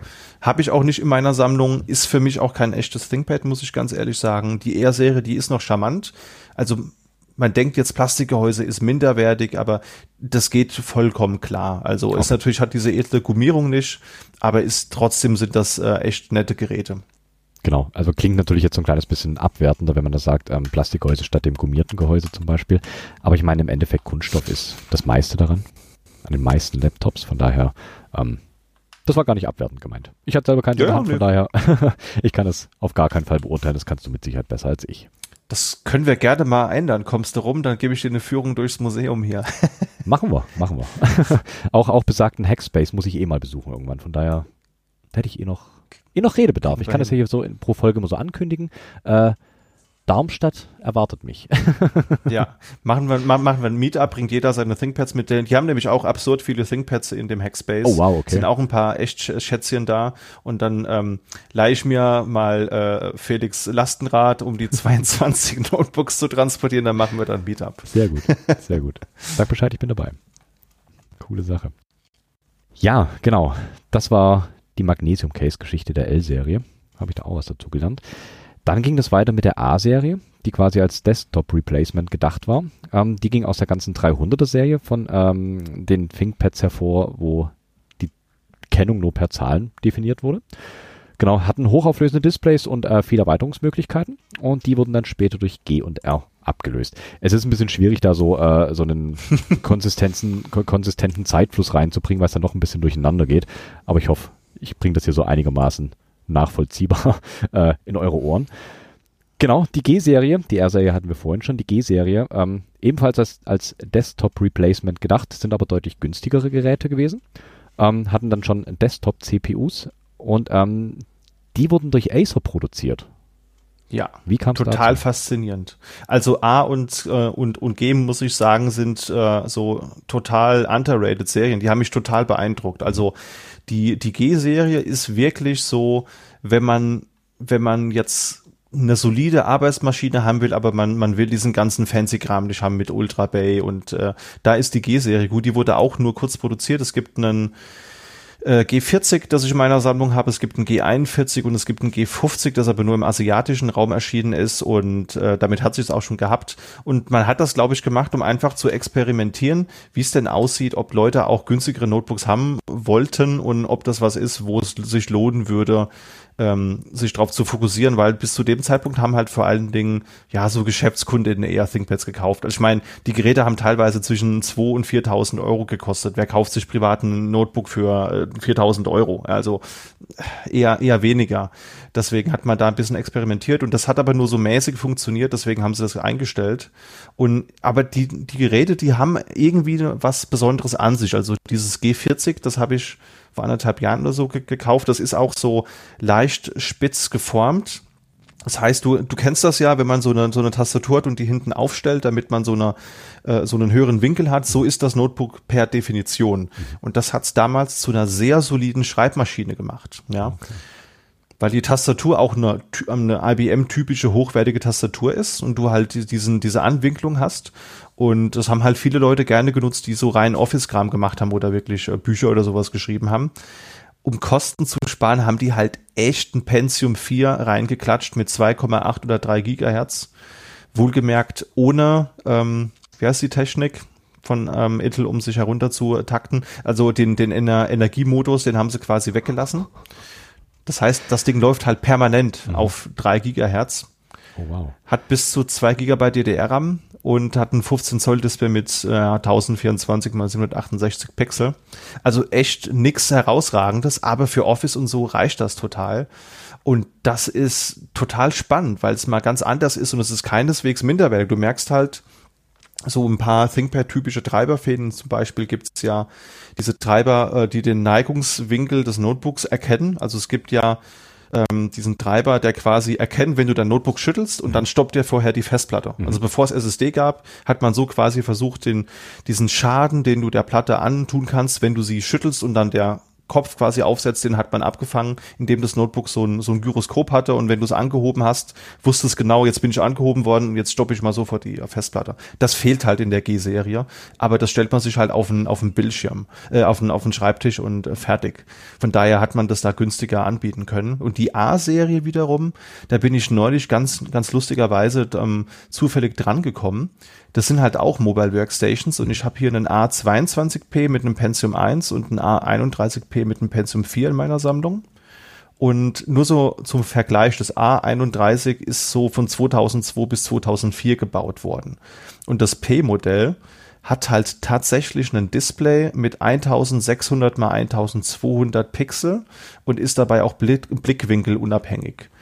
Und das ist halt echt ein Highlight, weil ich weiß nicht, wie es dir ging, aber damals hat man halt eher so, naja, ein 1024er Display gehabt und wenn man was drauf sehen konnte draußen, dann war das eigentlich Glück und Definitiv. ja, also Displays waren wirklich grottig zu der Zeit in Notebooks. Und meistens eh bloß so einen äh, Blickbereich von, was wird das gewesen sein, 20 Grad, wenn überhaupt. Alles, was über die 20 Grad hinausging, ähm, war einfach schwarzes Display. Das ist verrückt. Ja, genau das. Und das ist halt bei diesem Gerät, das habe ich auf, auf Ebay, hatte ich neulich. Das war auch echt verrückt. Ich habe, ähm, es gibt ein, ein ThinkPad, über das reden wir bestimmt später auch noch. Da, da warte ich seit acht Jahren drauf, dass ich das irgendwo mal kriegen kann. So. Und dann habe ich das wirklich sogar zweimal gefunden auf, auf Ebay und habe dann natürlich gesagt, okay, das ist jetzt die Message, ich muss die jetzt leider beide kaufen. Sehr gut. und dann, und dann, und dann hat der, der Verkäufer mich so angeschrieben, hey, wie sieht's aus? Brauchst du noch ein drittes? also eh, noch ein anderes ThinkPad. Ich löse gerade meine Sammlung auf und dann hat er mir das A31P habe ich ihm abgekauft, was auch deswegen spannend ist, weil es zwei Ultra Base hat. Mhm. Das hat eine, eine ähm, etwas dickere Grafikkarte und du hast einen S-Video Ein- und Ausgang. Das heißt, du kannst quasi links deinen digitalen Camcorder dran stellen, kannst das rechts schon auf den Fernseher schmeißen, während du das auf den Rechner kopierst und hast auch zwei optische Laufwerke oder zwei Akkus, die du einbauen kannst, zusätzlich zum, zum schon ver, verbauten hinten und äh, hast dann halt quasi on the fly eine DVD kopieren können, ohne vorher auf die Platte cachen zu, zu müssen. Und das ist halt wirklich ein sehr kurioses Gerät. Und das habe ich ihm abgekauft. Und ähm, weil er sich darüber gefreut hat, dass ich so viel Freude daran hatte, hat er mir noch sein A22P für Umme einfach kommentarlos hinterhergeschickt und das steht hier auch, hat ein, zwei kleinere Mängel, aber trotzdem auch ein grundsolides Gerät mit, mit Floppy und mit S-Video Ein- und Ausgang. Also eine ganz, ganz äh, coole Serie, die total underrated ist, wie ich finde. Hast du ähm, preislich, weil wir vorhin gesagt haben, ähm, deutlich günstigere Geräte, hast du dann Vergleichswert? Preis? Das ist echt schwer rauszufinden, weil äh, in den Wikis findet man die, findet man manchmal Preisinformationen, ähm, aber was manchmal hilft, ist mal zu gucken, was so alte Testberichte aus der Zeit sagen. Aber da habe ich auch nicht so viel gefunden. Also diese Mobile Workstations, die waren schon sehr, sehr hochpreisig. Ähm, die normalen A-Geräte, die waren ja ein bisschen günstiger, aber diese G-Serie, die war echt nicht, nicht teuer, weil die haben halt einfach Desktop-CPUs genommen und Acer produziert auch bedeutend äh, günstiger, als das IBM getan hat. Und deswegen war das da deutlich drunter preisig. Aber ich habe jetzt keine genauen Zahlen im Kopf. Ist auch immer schwierig zu vergleichen, weil du musst auch die ganzen Preise, die du nimmst, die halt 10, 15 Jahre alt sind, die musst du dann auch nochmal inf inflationsbereinigen. Natürlich, natürlich. Ja. Das stimmt natürlich. Ich werde mal nachschauen, so im, äh, in der Nachrecherche zu dem ganzen Ding. Ähm, vielleicht finde ich noch irgendwas. Wenn, dann packe ich es natürlich in die Shownotes und wenn nicht, dann müsst ihr selber suchen. Genau. Die nächste Serie ist eine, die ich auch relativ mag, ist die X-Serie.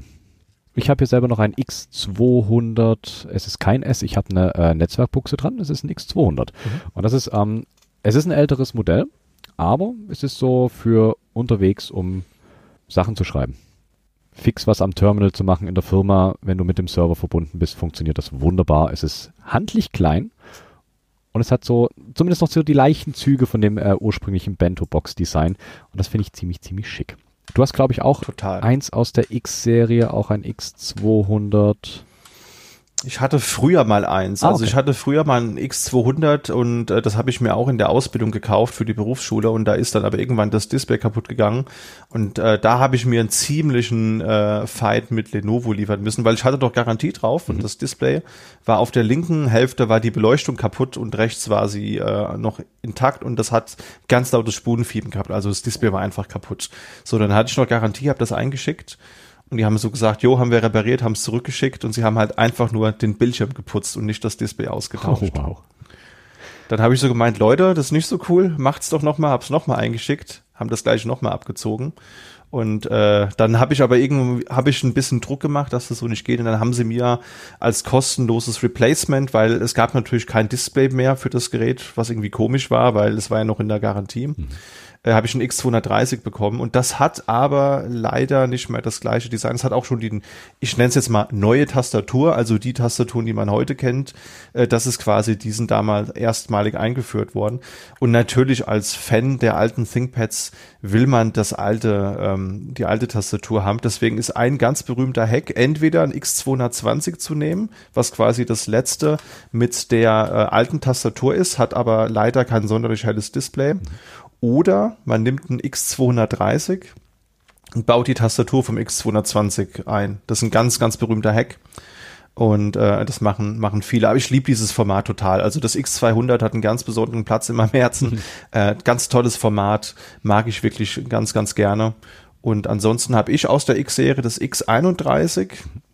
Auch ein 12 Zoll Gerät, 4 zu 3 mit einem Pentium M und habe ein X40, auch ein Pentium M, auch 12,1 Zoll und ein, und das ist eigentlich, ich habe noch viel mehr X, sehe ich gerade, aber das X61S würde ich sagen, ist eins meiner Lieblings ähm, ThinkPads, weil es diesen extrem geilen Formfaktor hat. Das ist noch 4 zu 3, ist quasi der Vorgänger von Dime quasi. Mhm. Und hat ein, äh, ja, Ultra Low Voltage CPU, aber schon 4 Gramm und das liegt einfach so fantastisch in der Hand und das hat, ich würde behaupten, die mit Abstand beste Tastatur, die ich je an einem ThinkPad gesehen habe. Was glaube ich aber auch meinem Modell geschuldet ist, denn das war so ein Bürogerät von, von einem Automobilhersteller und das Ding hat halt fünf Jahre lang nur in der Werkstatt in der Dockingstation gehangen, deswegen ist auch der Akku tot, aber die Tastatur auch unbenutzt. Ja, und die ist so on point, die hat so einen unfassbar guten Anschlag. Also ganz, ganz toll auf jeden Fall. Und ähm, was ich so gesehen habe, auch die ganzen äh, Nachfolgegeschichten, so X220 und ähnliches, das geht sogar noch für richtig gutes Geld weg. Also das ist, ja. die Serie ist definitiv nicht tot. Also da gibt's noch äh, nee. viele Liebhaber und ich glaube auch wirklich ähm, im produktiven Einsatz die Geschichten. Also das ist, ist ein wirklich, wirklich sehr, sehr, sehr, sehr nettes Thinkpad. Ich mag es auch sehr. Da geht auf jeden Fall noch einiges, ja. Also äh, was es dann auch noch gab später ist, das finde ich auch ganz gut, die X300 und X301 Serie. Das ist insofern interessant, weil es quasi das erste Ultrabook oder dem ersten Grunddesign eines Ultrabooks entsprechen würde, ist ein 13,3 Zoll Wide-Gerät und war im Prinzip, hat den Stein gelegt für das, was dann später zum X1 wurde. Und das ist ja heute immer noch äh, die meistgekaufte Serie nach, oder glaube ich mittlerweile sogar vor der T-Serie. Wahrscheinlich. Und und das ist halt auch ein tolles Gerät. Das war damals als, als MacBook äh, Air Killer haben sie das inszeniert, weil es ist sehr dünn, sehr klein, hat aber trotzdem noch ein optisches Laufwerk. Und da haben sie auch einen Werbeclip gehabt, wo sie sich über das MacBook Air lustig gemacht haben. Es gab ja als bei der Ankündigung, weiß ich, ob du die jemals gesehen hast, da hat Steve Jobs so ein, so ein DIN A4 äh, Briefumschlag hingelegt ja. und hat den, hat da so dieses Band abgemacht und hat dann so ganz cool mit äh, Zeigefinger und Daumen dieses äh, MacBook Air ausgezogen. Und die haben dann halt das Gleiche gemacht, haben dieses ThinkPad in so einen äh, DIN A4-Umschlag, haben das rausgeholt, das da hingestellt, haben das Laufwerk aufgemacht, haben da eine CD eingelegt, haben einen USB-Sticker, einen R45-Kabel angeschlossen. Also das war die Kampfansage nach dem Motto, Leute, es geht halt trotzdem in mhm. dünn, klein und mit vielen Ports. Also haben diesen, diesen Port-Minimalismus quasi den Kampf angesagt. Ja, nicht nur Kampfansage, das war so ein K.O.-Schlag wahrscheinlich. Total. verrückt. Ich glaube, ich habe den mal gesehen, den Spot von, äh, von, von, von ThinkPads Seite aus, aber ich kann es ja nicht mehr hundertprozentig sagen, aber ich finde ich und den packe ich auch mit in die Show Notes. Was ja. ich noch ganz spannend fand aus der äh, X200 äh, ist das Tablet. Ja. Das im Prinzip ja ähm, diesen, wie heißen die Modelle später, Yoga, glaube ich. Es gibt Yoga-Modelle von den ja. ThinkPads mit diesem drehbaren genau. Displays, wo du das Display einmal um 180 Grad drehst und dann rumklappen kannst auf deine Tastatur, so dass du das Ganze quasi als äh, Tablet vor dir hast. Und das ist ja eigentlich ähm, X200, wir sprechen von 2008 ungefähr, mhm. ist ja eigentlich auch ein ganzes Stück weit revolutionär. Oder schätze ich das Total. völlig falsch ein? Nee, das, da, da, da gehe ich mit. Also ich habe früher zur Berufsschulzeit ein X41T gehabt. Das war das erste Tablet oder ich glaube, es gab sogar ein X40T. Ähm, das erste Tablet, was sie so, so hatten. Das ist auch so 2005 rum gebaut worden. Und das hat halt diesen Drehmechanismus, den gibt's heute natürlich nicht mehr. Also sie haben nach dem X230T diesen Drehmechanismus begraben und wenn du dir heute ein Yoga kaufst, dann hast du halt, äh, kann, dann da drehst du das Notebook wie so ein, wie so ein Buch auf ja, halt. Ne? Diese Convertibles. Und aber das war, das war echt super. Also das haben auch viele Leute so im, im, im Outdoor-Bereich genutzt, wenn sie, wenn du irgendwo auf der Baustelle, wo Pläne vergleichen musst, ähm, dann hat man das häufig gesehen in einigen Werkstätten hat man das gesehen. Und ich fand es für die Berufsschule echt praktisch, weil du hast diesen Stift, der quasi im Gehäuse verschwindet und hast dann quasi dann handschriftlich Notizen machen können und hast, wenn du es hochgeklappt hast, ein ganz normales ThinkPad gehabt. Das war echt eine coole Sache. War halt ein bisschen dicker, ja, auch die Akkus waren nicht immer kompatibel, also musste es ein spezielles, äh, einen, einen speziellen Akku haben. Aber coole, coole Sache auf jeden Fall. Genau, drei Serien gab es dann noch nach der X-Serie. Es gab noch die E-Serie, die wurde dann seit 2010 produziert. Das waren dann schon eher äh, Consumer-Geräte, weil, äh, so wie du vorhin sagtest, ähm, ThinkPads ja eigentlich eher so im Business-Bereich. Heute glaube ich auch noch größtenteils Business-Laptops, ähm, gerade durch die Ausstattung natürlich. Es sind keine, keine 500-Euro-Laptops, die man sich so schießt äh, irgendwo anders, sondern ja. gehen dann preislich doch meistens ein bisschen höher. Aber wie gesagt, mit der E-Serie seit 2010 dringt dann IBM beziehungsweise später dann Lenovo natürlich vor auf den Consumermarkt, der wahrscheinlich doch ein kleines bisschen größer ist als der Businessmarkt. Allerdings mit Abstrichen. Das heißt, ähm, kein Docking-Port. Ich nehme an, da geht es hier wahrscheinlich um die äh, Geschichte mit Docking-Station und allem drum und dran. Der wurde weggelassen. Mhm. Ähm, es wurden schlechtere Displays verbaut und äh, die Verarbeitung der ThinkPads allgemein liegt auch unterhalb der L-Serie. Also nicht mehr ganz so die High-Class-Geschichten, aber dementsprechend natürlich wahrscheinlich auch deutlich äh, bezahlbarer für Endnutzer, für die Normalsterblichen, die jetzt nicht unbedingt die Business ThinkPads brauchen. es gibt noch die S-Serie. Das sind dann kompaktere Sub-Notebooks. Ähm, Sub-Notebook ist wie erklärbar kle kleinere Notebooks, abgespecktere Notebooks würde ich sagen. Das sind wirklich sehr, sehr, sehr, sehr flache Geräte. Also zum Beispiel, mir fällt das S30 ein, das ist halt auch so eins dieser heiligen äh, Gral-Notebooks. Äh, wenn, wenn du so eins hast, dann, dann ist das, glaube ich, echt, äh, kannst du da sehr, sehr stolz drauf sein. Das war so ein Gerät, das hatte 10,4 Zoll. Also es ist wirklich nochmal deutlich kleiner als so ein 12 Zoll Gerät. Hat natürlich auch bedeutend weniger Leistung, also hier ein 600 MHz Pentium 3. Auch die Lüfter sind teilweise unterdimensioniert, teilweise gibt's auch, also das nicht bei den ThinkPads, aber andere Sub-Notebooks aus der Zeit haben zum Beispiel auch ohne Lüfter komplett funktioniert. Das war ja so ein, so ein Phänomen der, der 90er bis frühen 2000er, diese Sub-Notebooks. Hat ja auch ähm, Compaq hat einige gebaut, HP hat einige gebaut, äh, Toshiba war mit den, mit den Geräten auch ganz, ganz groß im Business. Asus wahrscheinlich mit den EPCs, oder? Fällt das da auch mit das, Sub-Notebook? Das waren dann Netbooks, die waren ah, okay, noch mal eine Nummer kleiner. Und Netbooks waren ja von Anfang an für die Leute gedacht, die ein kleines Gerät haben wollten und möglichst wenig Geld ausgeben wollten. Diese Subnotebooks, die waren auch echt hochpreisig. Ah, okay. Also da warst du locker mal bei 2000 Euro für so ein Gerät. Wow. Aber interessant, weil ich hatte die ganze Zeit diese, äh, ja, Netbooks, wie du es sagst, äh, im Kopf gehabt. Okay, dann ist da, da auch der Unterschied. Wie gesagt, ich bin kein Hardware-Mensch. ich bin froh, wenn, wenn, wenn mein Rechner vor mir funktioniert. Das ist vollkommen ausreichend. Genau. Und ähm, die letzten zwei Serien, beziehungsweise die S-Serie hatten wir gerade. Die letzte Serie ist die Z-Serie. Ähm, ich habe hier stehen, äh, das war die Multimedia-Serie und die wurde nur sehr, sehr kurz gebaut. Und es waren die ersten Widescreen-Geräte äh, auf Basis von der T- und der R-Serie. Ja, ganz, ganz toll. Äh. ähm, ich habe hier einen Z61P in meiner Sammlung, leider mit einem defekten Display, also mit einem Riss im Display. Ähm, ich weiß noch nicht, ob das Display kaputt ist oder ob es nur das Flachbandkabel ist. Es sieht eigentlich aus, und das werden die Zuhörer bestimmt sehen, die in den Shownotes gucken, es sieht aus wie ein T61P, ist ein bisschen dicker und hat dafür aber Multimedia-Komponenten. Das heißt, du hast halt eben Firewire mit drin, was halt damals für Video- und Tonbearbeitung äh, wichtig war. Du hast wieder den TV ähm, Ausgang unter den S-Video-Aus- und Eingang. Das ist halt ein Thema. Und was ich faszinierend fand, ich meine, das ist 2006 gebaut worden. Ja, denken wir mal zurück, so 2006, was man da so für Geräte hatte. Das Gerät hatte damals schon, wenn man wollte, in dem Modell, was ich habe, ist das der Fall, ein Full HD Display. Und das für die Zeit, muss ich sagen, das ist beeindruckend. Das war echt ein Novum. Das ist auch kein Schrottdisplay, also ist natürlich nicht so hell wie ein, wie ein neues Full HD Display, aber für die damalige Zeit absolut äh, revolutionär. Genau. Das waren die Serien, die dann äh, sich rausentwickelt haben aus den ganzen ThinkPads und die in dem ganzen Übergang zur zweiten Epoche der ThinkPads äh, entstanden sind.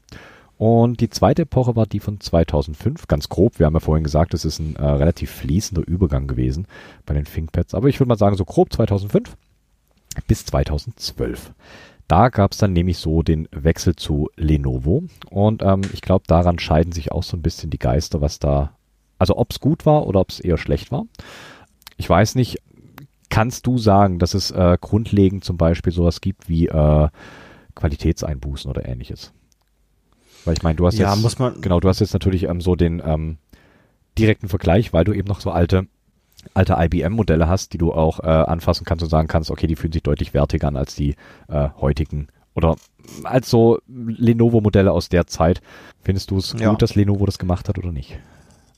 Also ich war am Anfang relativ emotionslos, weil ich habe da keinen großen Unterschied am, am Anfang gemerkt. Also ich finde auch, ich persönlich finde, ob ich jetzt einen T61P von IBM oder von Lenovo habe, da merke ich keinen großen Unterschied. Irgendwann später hat man das gemerkt. Also ich kann mich dran erinnern, habe auch mal geguckt, ich habe doch alte Blogposts von mir gefunden, äh, bei dem X230 zum Beispiel. Ich hatte dann auch einen T420S äh, da waren die Treiber teilweise einfach nicht, nicht gut am Anfang. Also da hast du einen Maustreiber, wo der mittlere Mausklick irgendwie nicht äh, aktiviert werden konnte oder so. Das war echt ein bisschen hakelig, hat sich dann aber gefangen.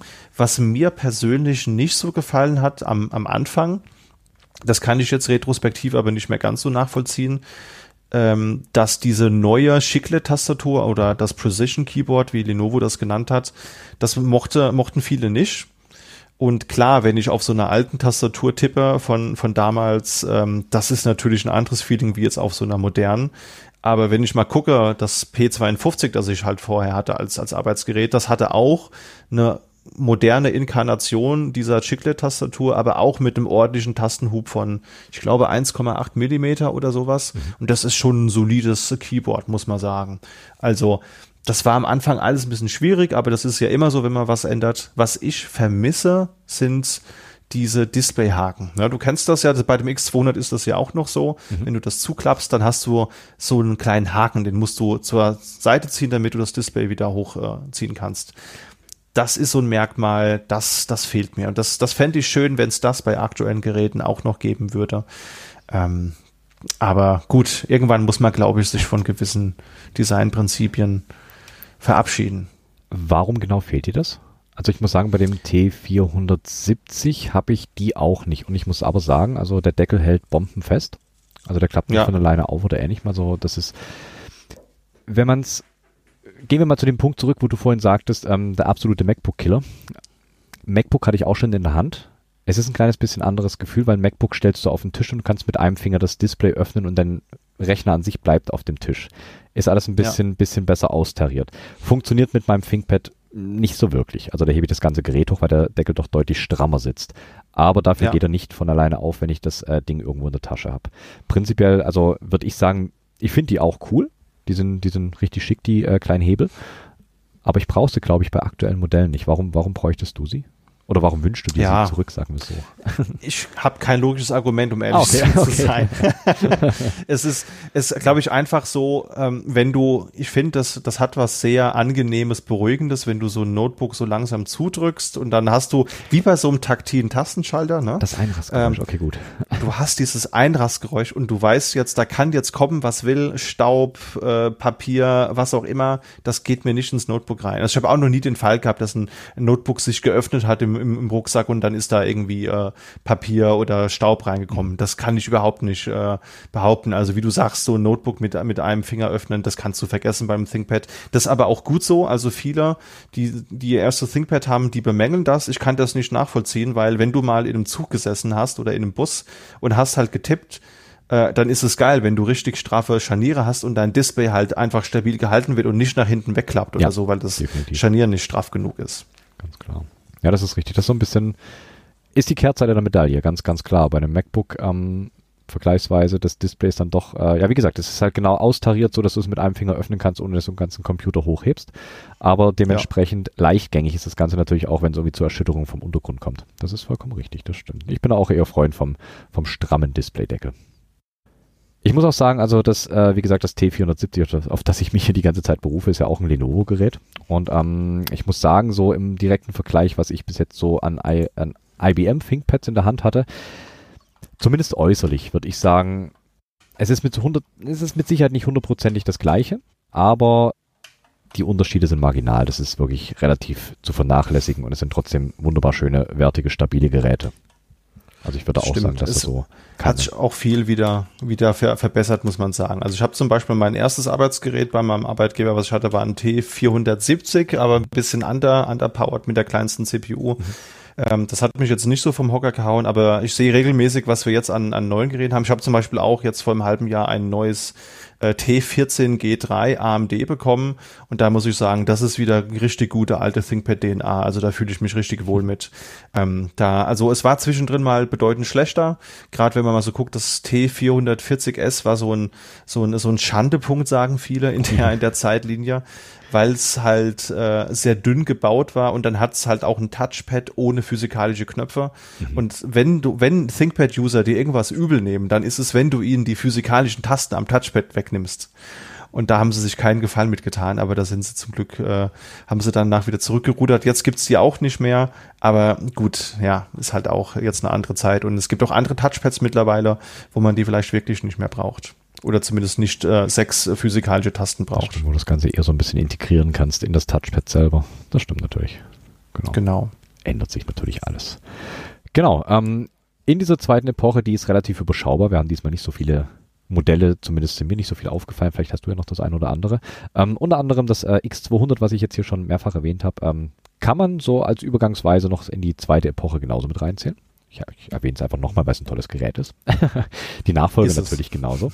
Ähm, auch so die äh, X300 und X301, die sogenannten MacBook Air Killer, so wie du sie vorhin genannt hast, die Sub-Notebooks äh, mit optischem Laufwerk, genau, und äh, quasi die Vorgänger des Ultrabooks. 13,3 Zoll, also äh, wirklich eine wunderbare Größe. Die mu muss ich sagen, habe ich zu schätzen gelernt, gerade durch MacBooks. Die haben auch, ähm, die ja. 13 Zoll Modelle sind auch 13,3 Zoll und das ist eine wunderbare Arbeitsgröße. Ich musste mich jetzt hier Total. mit dem T470 so auf 14 Zoll einschießen, weil es das leider nicht in 13,3 Zoll gab. Aber da muss ich, den Punkt muss ich Apple lassen. 13,3 Zoll ist äh, eine wunderbare Arbeitsgröße. Total. Also die haben genau den richtigen Punkt auch damals getroffen, finde ich. Ich habe hier auch so ein MacBook Pro äh, Late 2013, das auch diese Größe hat, das ist einfach super. Aber wenn, wenn ich jetzt mal so gucke, wenn ich jetzt so dieses T14, was ich von Arbeit habe, neben dran stelle, mhm. das ist jetzt 14 Zoll, aber dadurch, dass die Displayränder heutzutage ja bedeutend geringer sind, beim T470 hast du ja auch noch tendenziell dicke Displayränder, auch mhm. nach unten hin, ja.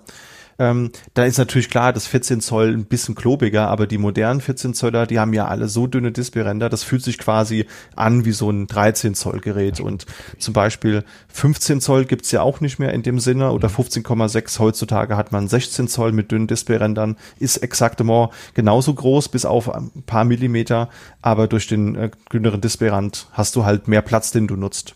Das ist natürlich auch cool. Genau, ein anderes Modell aus den Jahren ist das T430U. Und ich glaube, diesen ähm, Zusatz U gab es den sonst irgendwo? Ich denke, wenn, dann war das P und das S wahrscheinlich geläufig, richtig? Genau, ähm, das U haben sie eingeführt mit dem T430 und das gab es auch danach noch, ich glaube, das T431U, wenn ich es richtig weiß.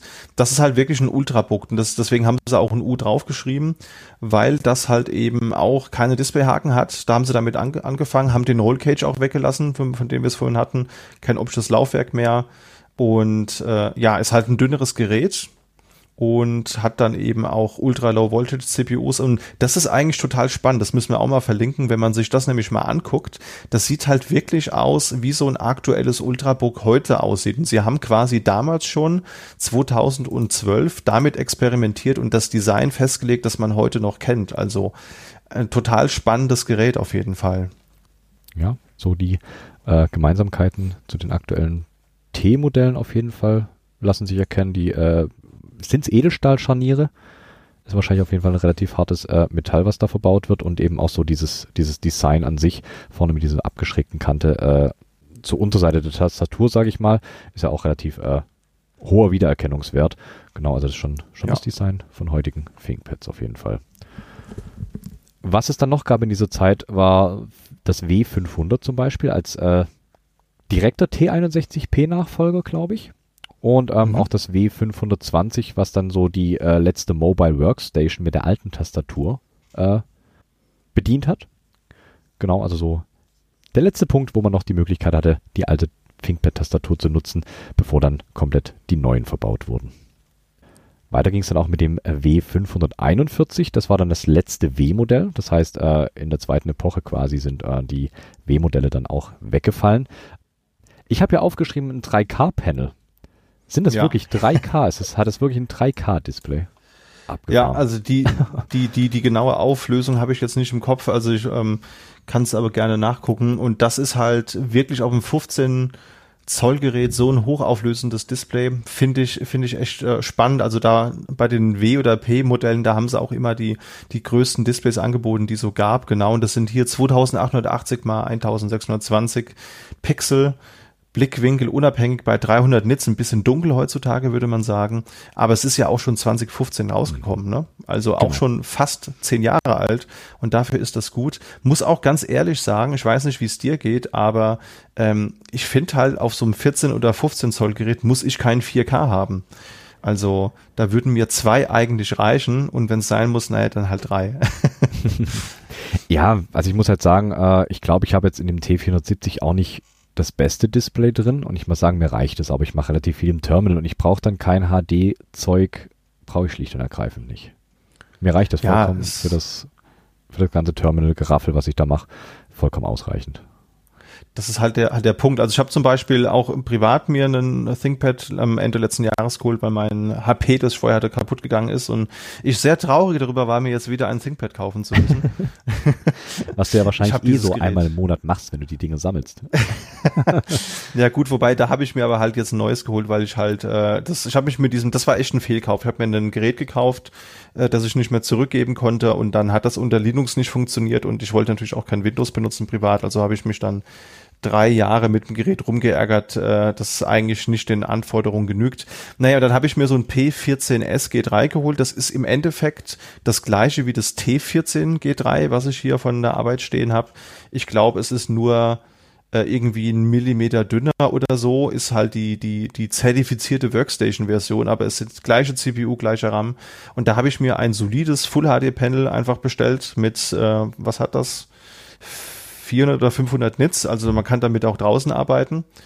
Und äh, über die Arbeit gab es natürlich nur, was es beim Großhändler gab. Und da habe ich jetzt halt in einem 14 Zoll Gerät einen halb glänzenden 4K Touchscreen.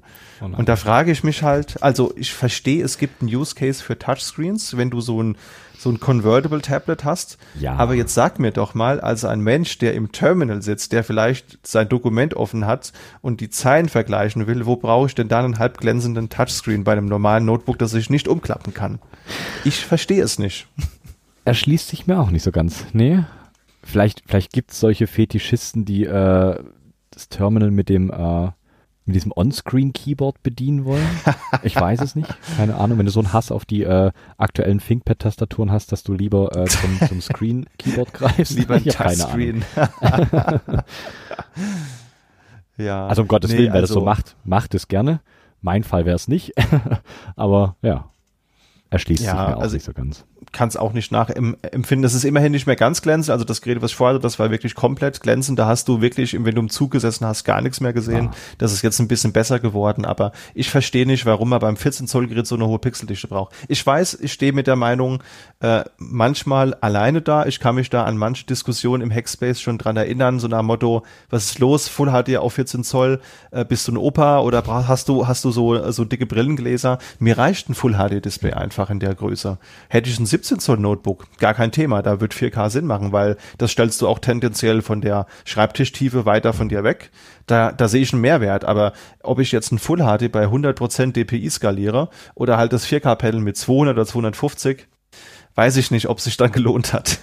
ja, keine Frage. Nee, ist vollkommen richtig. Also, ja. Klar, ist immer abhängig von der Bildschirmgröße an sich. Definitiv mit der Auflösung, weil irgendwann bei einem 14 Zoll Modell macht einfach Weiß ich, selbst wenn du da 8K reinbaust, das bringt irgendwann einfach keinen Unterschied mehr rein durch die Größe vom Display. Ganz klar. Es ist nur der Stromverbrauch, der halt höher ist. Das Natürlich. muss man sich halt auch mal vormachen. Also da ist eine Stunde Unterschied bei den beiden Geräten, die sonst baugleich sind. Mit dem gleichen Akku, gleiche CPU. Aber es ist eine Stunde weniger Akkulaufzeit. Definitiv. Ja, das war dann leider so das letzte W-Modell, beziehungsweise leider für die Menschen, die es gern benutzt haben.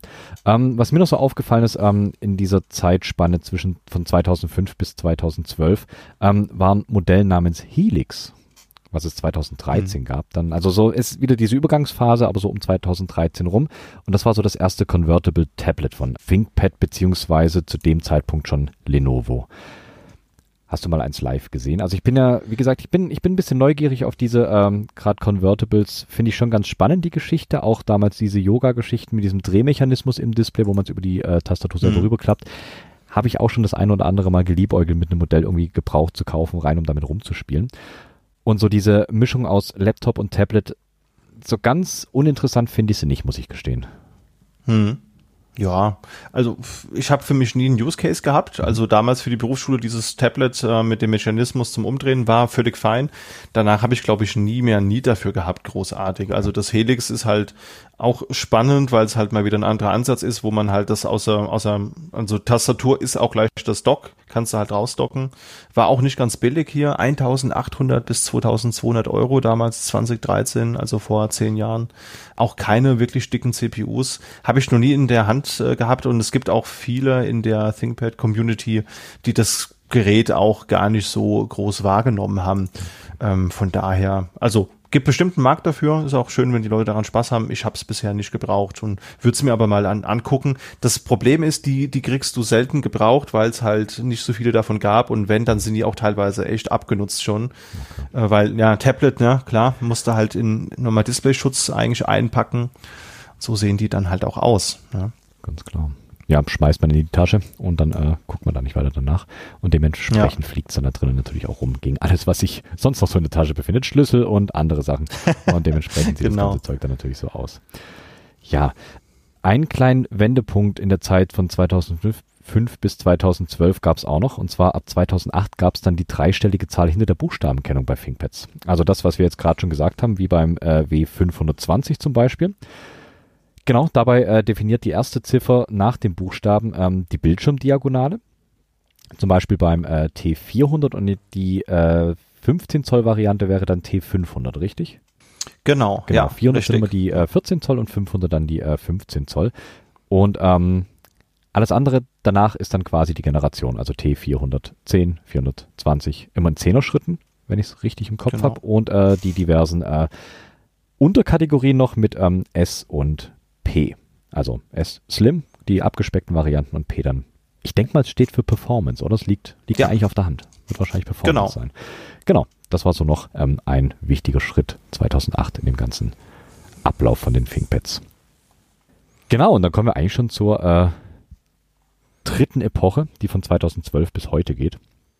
Ich glaube, grundlegend kann man sagen, dass äh, Lenovo mit den ThinkPads so ein bisschen weg ist von dem eigentlichen Gedanken der ThinkPads. Also ich fand immer so, wie ich es vorhin schon gesagt habe, so die Modularität und ähm, diese Reparierbarkeit stand immer relativ weit oben. Also es hat mit Sicherheit auch damit zu tun, dass ähm, Businesskunden einfach vorrangig bedient worden sind und die natürlich sagen so, okay, mein äh, Computer ist nicht komplett kaputt, tauschen Sie mir einfach mal nur die Festplatte aus.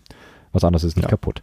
Und ich habe so das Gefühl, dass äh, Lenovo so ein kleines bisschen davon abgerückt ist und jetzt wirklich eher so in die Nische Apple schlägt, wo du äh, komplett verklebte und verlötete Geräte bekommst, ähm, die nicht mehr wirklich selber äh, zu erweitern sind und auch nicht zu reparieren. Sehe ich das richtig? Ja, das ist also, ich, ich würde jetzt nicht unbedingt sagen, dass das immer auch irgendwie mutwillig ist. Also klar, Ultra Bay gibt's nicht mehr. Also auch wenn man sich mal jetzt anguckt, diese P-Serie, die gibt's weiterhin, genauso die E-Serie gibt's wieder, es gibt sogar die Z-Serie wieder, aber da ist halt alles, du kannst die SSD wechseln, du kannst bei manchen die WLAN-Karte wechseln und halt intern vielleicht noch eine Platte ein einbauen. Also selbst bei diesen 17 Zoll Mobile Workstations, die es immer noch gibt, hast du auch keine Ultra Bay. Hast halt deine Thunderbolt-Docking, und manchmal kann man es nicht verhindern. Ich war zum Beispiel auch lange ein vehementer Verweigerer von Notebooks, wo ähm, RAM verlötet ist. Mhm. Gab es früher aber auch übrigens schon, wenn du mal guckst, die so die allerersten, so die diese 300, 500er Serie, da waren auch teilweise immer schon aufgelöteter RAM, den du nur noch erweitern konntest. Und jetzt ist es halt teilweise so, dass man das gar nicht anders mehr hinkriegt. Zum Beispiel die beiden neuen ThinkPads, die ich hier habe, die haben äh, die aktuelle AMD Zen 3 Architektur und da hast du DDR5 RAM mit 6400 Megahertz Taktfrequenz. Also es sind halt einfach 6,4 Gigahertz, die da RAM taktet. Und da habe ich mal einen Bericht gelesen, das kriegst du mit Sockel halt nicht hin. Also ja. selbst wenn du dir so ein so Gamer-Hardware, da hast du halt auch, äh, da ist zwar auch DDR5 drin, aber der ist dann halt mit 4 oder 4, noch was Gigahertz getaktet. Und diese vollen 6400 Megahertz, die kriegst du mit Kontakten Wohlstand heute, so habe ich das gelesen, äh, nicht abgebildet. Ah, okay. Also und auf der anderen Seite muss man sagen, ich habe hier ja auch einen 2013er MacBook Pro und da habe ich auch lange überlegt, willst du dir einen, ähm, einen MacBook kaufen, wo du den RAM nicht wechseln kannst? Problem ist halt, du musst am Anfang wissen, wie viel RAM brauchst du. Aber mir ist jetzt bei Notebooks ganz ehrlich in den letzten zehn Jahren wüsste ich nicht, wo mir da einmal RAM kaputt gegangen ist tatsächlich. Also ganz kurz zu dem Punkt, hast du natürlich recht, wenn es natürlich äh, so Bauteile bedingt ist, ganz klar, kann man nichts machen, weil ähm, du willst natürlich auch gerade in dem Bereich natürlich nicht hängen bleiben auf einem uralten Stand der Technik und sagen, gut, okay, ähm, wir tun das alles für die Reparierbarkeit, benutzen dann halt alte Sockel, können aber auch nur so und so viel äh, RAM zur Verfügung stellen und können einfach nicht mithalten ja. mit der Konkurrenz, ganz klar. Ich meine auch so, ähm, die Use Cases, die du hast, sind natürlich deutlich anspruchsvoller heutzutage. Du hast, äh, deine Programme brauchen viel mehr äh, Power und dementsprechend musst du natürlich mitziehen, weil sonst verkaufst du schlicht und ergreifend keine Laptops mehr. Ganz klar. Und ja. du bist auch weg vom Fenster und man muss ehrlich sein, anderen, anderes Ziel hat Lenovo wahrscheinlich nicht als Laptops beziehungsweise Computer und Hardware zu verkaufen. Dementsprechend müssen sie dem natürlich auch so ein bisschen nachkommen. ich glaube, bei dem fest verlöteten RAM, es ist richtig, man muss sich auf jeden Fall vorher Gedanken machen, wozu man das Gerät benutzt. Ganz, ganz klar. Es ist nicht einfach nur, ich kaufe mir jetzt eins oder in manchen Fällen sogar, ich kaufe mir jetzt einfach das günstigere und schaue, dass ich mir günstigeren mhm. RAM kaufe, der aber mehr Power hat, als wenn ich mir das Ganze vorkonfiguriert irgendwo kaufe. Ja. Ist das eine, was dann leider wegfällt, die Möglichkeit. Ist allerdings wahrscheinlich auch gar nicht so groß die Möglichkeit, äh, auch wirklich immer nur günstiger abzugraden, als wenn man es beim Hersteller direkt kauft. Ist mit Sicherheit auch eher die Seltenheit. Glaube ich, ja, es wird sich so die Waage halten wahrscheinlich. Einerseits äh, das Kaputtgehen, die Reparierbarkeit, ganz klar, und das andere ist halt so das selber Aufrüsten, wenn es einem dann nicht mehr ausreicht, was man da an Power drin hat. Genau. Ich muss, das ja, ich muss sagen, also ich überlege mir vorher schon, für was ich das äh, Laptop benutze, beziehungsweise benutzen will und überlege dann, ähm, reichen jetzt die 8, brauche ich 16, brauche ich 32. Genau. Genau. Aber das ist auch echt alles im Rahmen. Also ich habe das äh, konfiguriert mir äh, und was habe ich jetzt bezahlt? Also Standardmodell waren 16 Gigramm und das Upgrade von 16 auf 32, das waren, ich glaube, 85 Euro im mhm. Konfigurator. Und klar, ich meine, 85 Euro sind 85 Euro, soll jetzt hier nicht äh, abwertend klingen, aber ich sag mal, wenn du dir ein Gerät halt kaufst für über 1000 Euro, dann sind die 80 Euro für das RAM-Upgrade sind da drin. Und wenn du mal guckst, äh, klar, es ist auch kein gutes Beispiel, aber wenn du bei einem MacBook von 16 auf 32 Gramm gehst, dann legst du halt 600 Euro oder so drauf. ja, oh Gott, das ja. ist halt absolut absurd. Das stimmt. Ja, das stimmt. Ja, das ist klar, das, das ist kein Vergleich. Das ist vollkommen richtig. Ja, dennoch verkaufen sich, glaube ich, äh, ThinkPads relativ gut. Es sind eigentlich schon immer noch so die, äh, die Vorzeigelaptops überhaupt, gerade so im Businessbereich nach wie vor, würde ich sagen, sind, glaube ich, so ein kleines bisschen mehr jetzt in den ähm, Privatmarkt auch, so für die, für die End-User mit reingerutscht, weil es dann doch immer wieder äh, die Nerds gibt und äh, Nerdettes, die sagen, oh ja, ich brauche ein ThinkPad. Industriestandard ja. brauche ich auf jeden Fall. Stimmt. Ist auch nichts gegen einzuwenden. Also zum Beispiel auch diese ThinkPad E-Serie, die ist viel besser geworden. Ich habe gerade auch neulich im Hackspace jemand gesehen, der ein aktuelles ThinkPad E-Modell hat, auch mit AMD Zen 3. Und das ist durchaus solide. Das ist natürlich, hat kein Magnesium-Body und so, hat diese, diese Gummierung ist äh, gefühlt nicht, nicht ganz so schick, aber ist trotzdem ein solides Gerät. Und wenn man halt, halt sagt, ja, ich will so ein Gerät haben, aber ich will halt jetzt keine weil ich ein neues, vielleicht brauche ich ja unbedingt ein neues Gerät, weil ich jetzt genau die Leistung brauche für Uni oder was auch immer, dann hat vielleicht auch nicht jeder jetzt mal eben 1600 Euro über und dann tut's halt auch ein Gerät für, für nur 1000 oder für knapp unter 1000. Absolut valide. Genau. Und ich habe auch so das Gefühl, preislich sind die ein kleines bisschen mehr so in die ja, in die Mitte gerutscht, sind nicht mehr ganz so die hochpreisigen Geschichten. Ähm, man kriegt natürlich noch seine ThinkPads für die 8, 9.000, wenn man sich das hochkonfiguriert, ganz klar. Ja. Ist dann eher nicht so für den, für den Standard-User.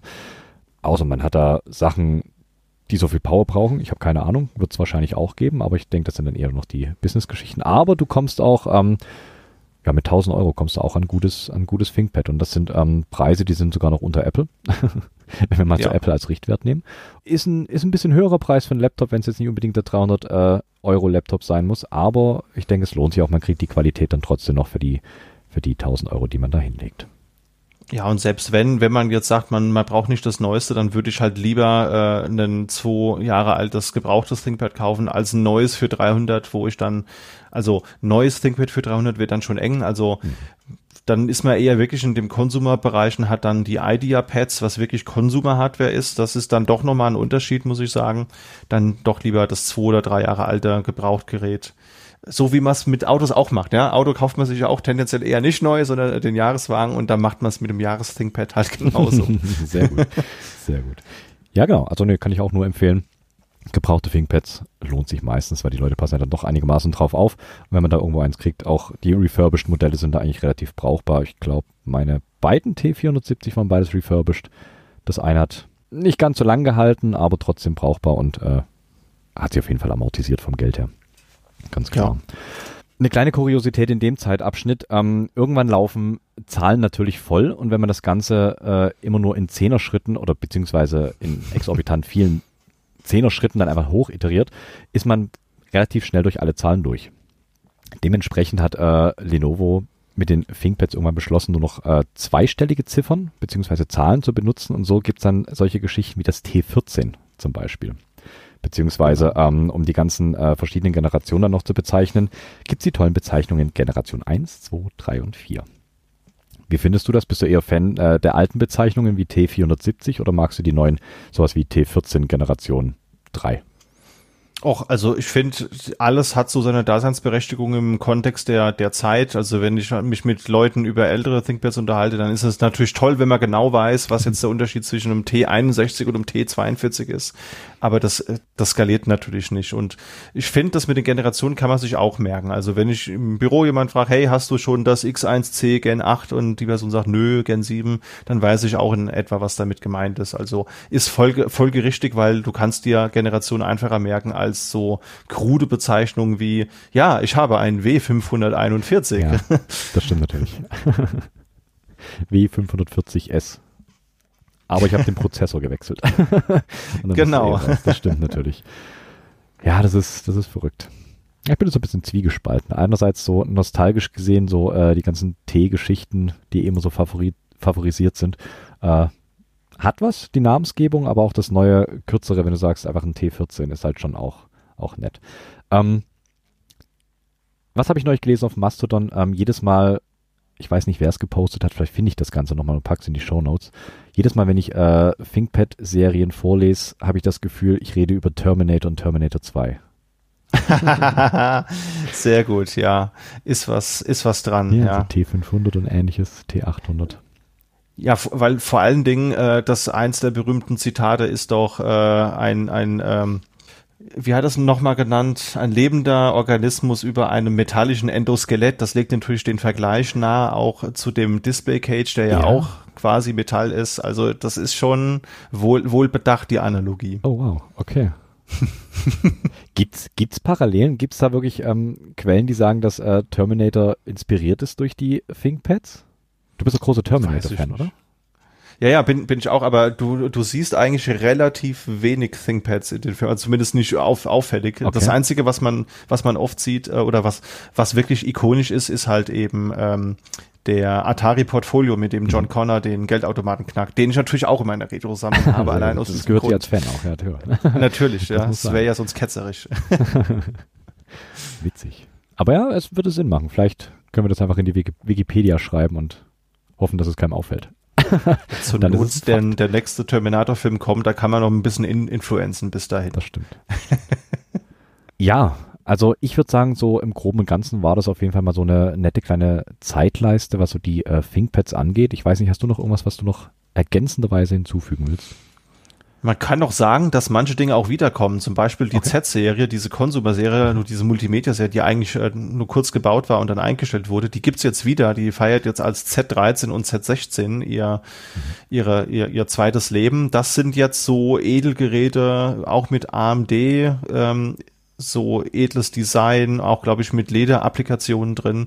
Habe ich jetzt mir nicht angeschaut, habe aber sehr positive Reviews gesehen ähm, ja, ich bin halt einfach, ich fühle mich bei der, bei der T und bei der P-Serie so am wohlsten, deswegen, aber kommt auch gut, gut an. Von daher, manche Dinge kommen einfach wieder. Das kann man, glaube ich, noch ergänzen. Und ansonsten haben wir es, glaube ich, von den, von der Historie ganz gut zusammengekehrt. Ein kleiner Überblick über die Geschichte der ThinkPads. Kurz innerhalb von zwei Stunden. Aber wir sind noch nicht so ganz am Ende. Ähm, natürlich äh, habe ich auch so, äh, wir haben es zu einem Großteil, glaube ich, auch schon abgearbeitet. Ähm, deine favorisierten Modelle. Dadurch, dass du natürlich ähm, doch so das ein oder andere in der Hand hast oder hattest und ähm, begrabbeln konntest, ausprobieren konntest, damit rumspielen konntest, ähm, wird es wahrscheinlich so das ein oder andere Modell geben, was du wirklich so bevorzugst. Ähm, und bevor ich dich nach dem ultimativen ThinkPad, das Beste, das es auf der Welt gibt, frag, gehen wir seicht in das Ganze rein und du kannst mir ein bisschen was über deine äh, favorisierten Modelle erzählen und warum gerade die äh, so deine Favoriten sind. Also, was auf jeden Fall einen besonderen Platz hat, ist das T42. Das war das erste dauerhaft genutzte ThinkPad. Das habe ich mir damals in der Berufsschule so von einem meiner ersten Azubi-Gehälter geholt. Schönes, kleines, solides 14 Zoll Gerät mit einem Pentium D und einem Gigramm. Lange, lange, lange benutzt mit Windows XP und dann später auch mit Arch Linux. Und Ansonsten die A und die G-Serie, die habe ich ja vorhin auch schon kurz erwähnt, die finde ich ziemlich underrated, die, die mag ich ziemlich. Und natürlich auch so Klassiker wie das T61P, das ich jetzt auch in der, sogar zweimal in der Sammlung habe. Einmal als T60P in 14 Zoll und als T61P als White 15.4. Beides echt super schöne Geräte. weil sie einfach, äh, das war so der so der Peak Point, glaube ich. Da war einfach Design und Verarbeitung einfach sehr sehr äh, hoch und so halte ich es auch mit dem X61S. Das ist einfach das kompakteste und robusteste ThinkPad mit der geilsten Tastatur, die ich je gesehen habe, muss ich ganz ehrlich sagen. Und ähm, boah, was habe ich noch? Ich habe hier relativ eins der letzten Geräte, die reingekommen sind, das liegt sogar noch hier auf meinem Tisch, ist ein SL. Das ist auch so eine, so eine ganz unbekannte Konsumerserie. Ähm, 13 Zoll Gerät mit einem glossy Display und mit einem Klavierlackgehäuse. Oh. Total ThinkPad untypisch. Ja. Jeder sagt gleich, oh, mhm. weg damit. Ich mag das auch nicht so, muss ich sagen, aber sie haben da sehr coole Designexperimente gemacht. Sie haben nämlich an der Gehäuse Front quasi so unterhalb des Touchpads haben sie diese LEDs für WLAN und äh, Power und so weiter reingebracht. Und es ist ein total schöner kleiner Formfaktor und mich erinnert das so ein bisschen an die Berufsschulzeit. Ich hatte nämlich einen, der so ein ThinkPad hatte. Und äh, ich habe mich immer gefragt, was das für ein Gerät ist. Und dann habe ich es auf Ebay gesehen, habe gesagt, ja Mensch, dann erkunde ich wohl mal, was das für ein Gerät ist. Sehr gut. Okay, ja gut. Ah, Klavierlack und äh, Glossy Display klingt halt schon wild. Ja, ist auch. Du willst da, du willst damit auch echt nicht arbeiten. Aber es ist trotzdem, es zeigt halt, da hat Lenovo was ausprobiert, ja, mit einem Design experimentiert und hat dann gesehen, okay, so machen wir es vielleicht nicht nochmal. ja, natürlich, man muss auch aus Fehlern lernen können.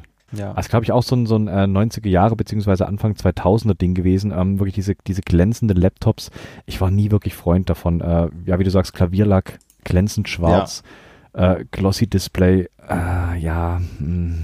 Ja, schwierig. Muss man, muss man, muss man echt wollen. Also ich, ich wollte es ja. jetzt nicht unbedingt als Daily Driver. Ich reg mich schon über das Halbglossy auf bei meinem Arbeitsgerät auf. Ja, das glaube ich. Nee, so ein schönes mattes ja. Display hat, hat schon was. Auf, auf jeden Fall. Und was ich auch noch habe, das ist äh, nicht ganz, also es gibt ein Gerät, das sehr lange auf der Wunschliste steht, das ich vermutlich auch nie kriegen werde, aber ich habe die kleinere Version, da habe ich immerhin. Und zwar ist das ein ThinkPad W701, das ist ein 17 Zoll Mobile Workstation Klopper. Also richtig schweres Gerät, wie glaube ich auch vier Kilo oder irgendwie sowas. Und ähm, hat aber, und das finde ich das Verrückte an dem Gerät, hat eine austauschbare Grafikkarte. Oha. Um, genau, wiegt 4,07 Kilogramm, ist wirklich ex extrem schwer. Man, man sieht es hier im Hintergrund, das hören jetzt die Zuhörenden, sehen das natürlich nicht, aber ich habe für dieses Notebook keine Notebook-Tasche und keine Neopren-Schutztasche, weil es einfach nichts gibt, das so groß ist wie dieses Gerät. Sehr gut. Das ist einfach riesig und äh, ist 2010 gebaut worden mit einem i7 Quad-Core-Prozessor, hast du mit bis zu 8 Megabyte Cache und äh, bis zu 3,2 Gigahertz bekommen. Und von dem Teil, ich habe leider nur die kleine Version, 17 Zoll mit dem 1440er Panel, das ist sehr gering auflösend. Das gab's auch in Maximal-Config mit Full HD und jetzt kommt's, passend dazu, mit, mit so einem wie so ein, kennst du diese Wacom-Tablets, worauf man malt? Mhm. Sowas ist in die Tastatur mit eingelassen unten. Das, das gibt's halt noch. Und das heißt dann W701DS und das hätte ich wirklich sehr gerne. Du kannst aus der rechten Seite noch einen zweiten Bildschirm rausziehen. aus wow. dem einen Display. ja, das packe ich auf jeden Fall mit in die Shownotes, das Bild, weil das ist ziemlich, ziemlich abgefahren.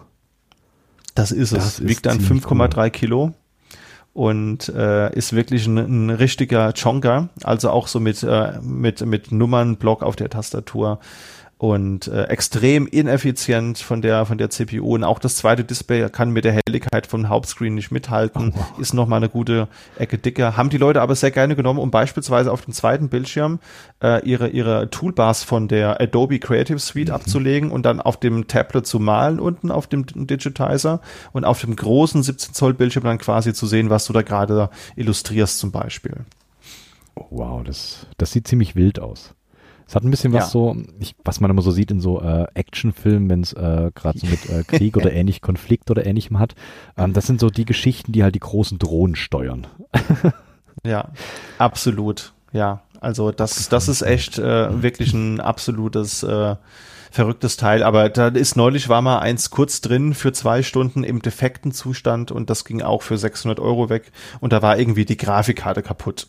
Ja, ja also pff, was will ich mit einem Notebook mit einer mit einer defekten Grafikkarte? Also das ist wirklich absurd, daran zu kommen, weil du auch diese diese austauschbaren Grafikkarten, die kriegst du halt auch nicht mehr, weil das wurde wirklich nur in sehr geringer Stückzahl produziert, weil die Nachfrage nicht so groß war mhm. und ja, zählt deswegen zum Traummodell und werde ich vermutlich nie in die Hände bekommen. Okay.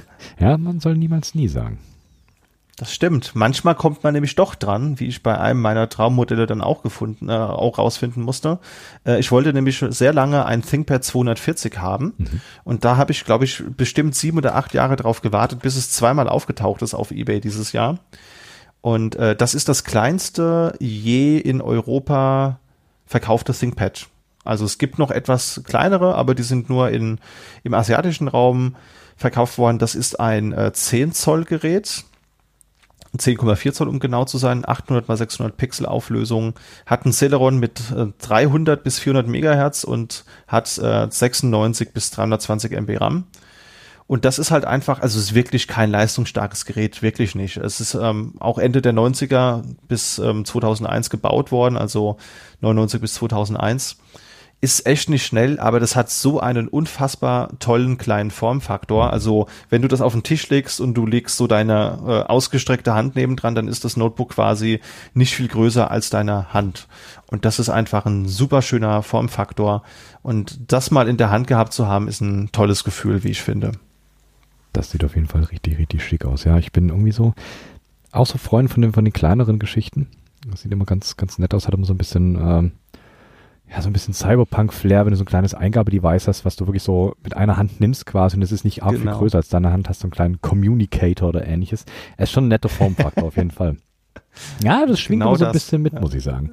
Schon ganz, ganz Voll. cool. Bin ich total bei dir. ähm, sollen wir die anderen auch noch durchgehen, die du da hast? Sehr gerne. Okay. Schön, dass du danach fragst. Gerne, mach, mach. Also du, gerne. Du weißt, dass du mich, mich bremsen musst. Nee, mach ich, mach ich nicht. Zieh durch. Ja, aber äh, das S30, das wir vorhin mhm. ganz kurz angemerkt haben, das fände ich auch toll. Das ist halt auch so ein Sub-Notebook, das es nur im asiatischen Raum gab. Mhm. Ähm, das hat das ist deswegen besonders, nicht weil es eine tolle Leistung hat, das ist ein Pensum 3 mit 600 Megahertz, aber auch wieder 10,4 Zoll. Und das Gehäuse hat quasi, die Tastatur ist breiter als das Gehäuse und sie haben aber keine Butterfly-Tastatur gebaut, sondern sie haben den Deckel halt einfach, der hat in der Mitte so eine, so eine kleine Aussparung und äh, die deckt dann halt die, die Tastatur ab. Das heißt, es ist nicht wirklich kantig, sondern es hat, es ist so leicht bauchig an den Seiten. Und das finde ich, das ist sehr, sehr schön designt, hat auch einen ähm, Klavierlackdeckel. Ja, also auch da wieder Parallelen zum SL300. Damit hat man nämlich versucht, das nochmal aufzugreifen, wie ich vermute. Und ja, technisch nicht beeindruckend, aber hat einfach einen total schönen kleinen Formfaktor. Und ich finde das irgendwie schön, weil wie du gerade schon sagtest, du hast so ein kleines Gerät, das so ein bisschen Cyberpunk-esk ist. Und ähm, das passt halt wirklich in jede noch so kleine Tasche rein. Das wäre schön, das mal zu haben, aber ist äh, quasi nicht verfügbar. Und wenn, dann kriegst du es halt nur in, irgendwo in China mit japanischem Layout. Du kriegst es gar nicht mit ISO.de. Du weißt, mir ist das sehr wichtig. Und ja, wenn dann absurde Preise. Deswegen ist das leider nichts, was ich sehe. 701C mit der Butterfly-Tastatur haben wir schon erwähnt. Das ist auf jeden Fall auch ein sehr spannendes Modell. Ganz klar, Ebenso das wie das Transnode. Das äh, Transnode ist ein ThinkPad X21, also so ein Subnotebook, was aber in einen ähm, in einen Block eingelassen ist und du hast da so einen digitalen Notizblock und äh, was du auf dem Blog schreibst, wird dann quasi auf das Notebook transportiert. Das war eine Kollabo mit einer anderen Firma, die so digitale Notizblöcke gebaut hat. Mhm. Und also auch wieder keine, keine große High-Performance-Kiste, auch wieder nur 600 Megahertz Pentium 3. Aber diese Idee finde ich geil. Du hast ein Notizbuch, ein digitales mit dem Stift. Du schreibst da Dinge rein und auf der anderen Seite ist halt einfach ein Notebook und das klappst du auf und dann sind deine Notizen halt einfach auf deinem Notebook. Das äh, finde ich, das war seiner Zeit voraus, 2001 bis 2003 gebaut. Ist massiv gefloppt. Ich glaube, wenn man das heute machen würde oder vor fünf, sechs Jahren gemacht hätte, dann wäre das sicherlich eine, eine andere Situation auf dem Markt gewesen. Definitiv. Ich meine, das ist ja heute im Prinzip mit sämtlichen Cloud-Anwendungen und ähnlichem und den ganzen Synchronisationsgeschichten ist es ja quasi Standard. Und das hast du da einfach zwischen zwei genau. Geräten. Ähm, Apples iCloud, wenn wir Apple vorhin schon hatten, macht nichts anderes. Es synchronisiert einfach ja. die ganzen Geschichten zwischen deinen Geräten. Und das ist ähm, da ja, so wie es klingt, äh, exakt das gleiche. Und das ist ja dann wahrscheinlich einfach leider zu früh für die Funktion ja. und noch gar kein Anwendungsfall dafür. Schade. Das stimmt. Schade. Ja, echt schade. Ja, war in der Zeit voraus. Verrückt. Dann hast du ja auf deiner Liste noch ähm, Mods stehen. Sehe ich das richtig? Ja, das ist auch ein spannendes Thema. Äh, und zwar, also, das ist, glaube ich, ein sehr findiger Hardware-Designer, der unter dem Namen 51NB bekannt ist. Der hat für einige ThinkPads so Retrofit-Mainboards oder Parts angeboten. Zum Beispiel das X61, was sehr beliebt ist. Das gab es einmal als X62 oder X63. Da hast du dann halt so eine fünfte Generation Intel Core i-Prozessor reinbekommen.